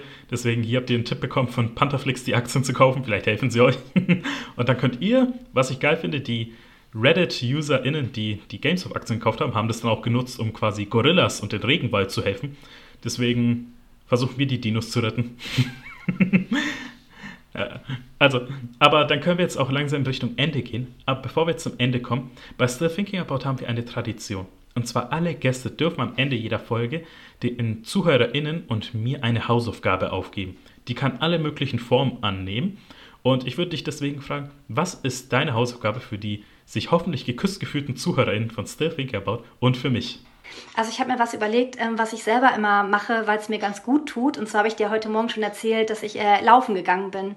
Einfach, dann kann ich mir schon überlegen, worüber möchte ich vielleicht reden. Oder falls ich nervös bin, baut das so ein bisschen die, die Nervosität ab und so. Und bei Corona ist es ja sowieso so, wir sitzen immer nur am Schreibtisch vor Videokonferenzen, wir kommen noch kaum raus. Aber was ist denn safe und was tut uns allen gut? Laufen gehen. Ich habe heute elf Kilometer geschafft, muss ich mal sagen. Ich darf auf die Schulter klopfen. Aber das möchte das ich nicht. Ja, das möchte ich aber auch nicht von euch verlangen, sondern oder von dir verlangen, sondern tatsächlich habe ich gedacht, naja, vielleicht so fünf Kilometer ist, glaube ich, sehr realistisch. Das schafft man wahrscheinlich schon, wenn man alle zwei Tage jetzt mal vielleicht bei drei Kilometer anfängt, dann zwei Tage später mal guckt, ob man drei locker schafft oder so. Ich glaube, dass man die fünf Kilometer relativ gut schaffen kann. Ist das eine gute Herausforderung? Äh, ich versuch's, weil ich kann so viel sagen. Ich habe auch letztes Jahr nochmal versucht, joggen zu gehen, so Anfang der Pandemie. Und ich habe einen Park vor mir und so eine Runde darum dauert so knapp 1,2 Kilometer ist die. Und nach der Hälfte habe ich halt wirklich schon geatmet, einfach wie ein aufgeschlitztes Tier, weil meine Ausdauer gefühlt nicht existent ist. Die Ironie ist, vor fünf, sechs Jahren habe ich mal versucht, an einem Marathon teilzunehmen. Das Witzige ist, er hieß Halbmarathon. Also normaler Marathon ist ja 42 Kilometer, ein Halbmarathon ist 24 ungefähr, so ungefähr. Aber dieser Halbmarathon, Anführungszeichen, war nur 10 Kilometer. So, ich habe hab da trainiert dafür, wirklich einen ganzen Sommer über. Ich habe dann ungefähr nach so 70 Minuten habe ich dann die 10 Kilometer geschafft, so im Park bei mir. Habe ich dann diesen Marathon angefangen und bei Kilometer 3 habe ich mich dann verletzt. Also quasi der Knöchel war dann verstaucht, so am Ende. Das heißt, ich bin, ich habe es durchgezogen, ich bin noch ins Ziel gekommen, aber original als letzter nach eineinhalb Stunden. So, aber ich habe die Scheiße durchgezogen.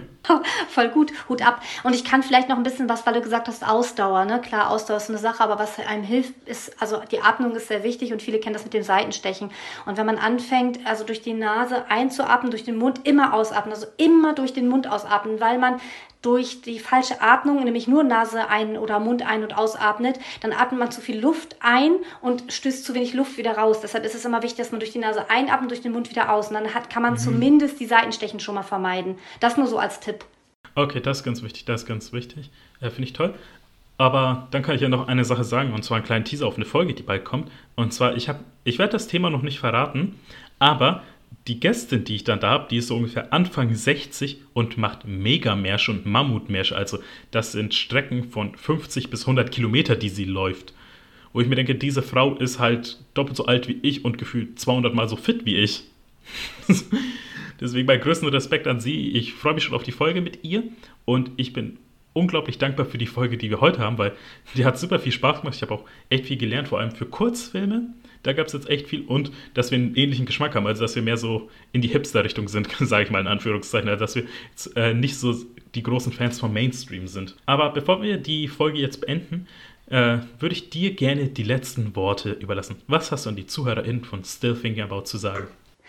Also dadurch, dass ihr diesen Podcast hört, bin ich der Meinung, dass ihr alle ziemlich, ziemlich cool seid, weil der Podcast total vielseitig ist und ähm, Denkansätze gibt.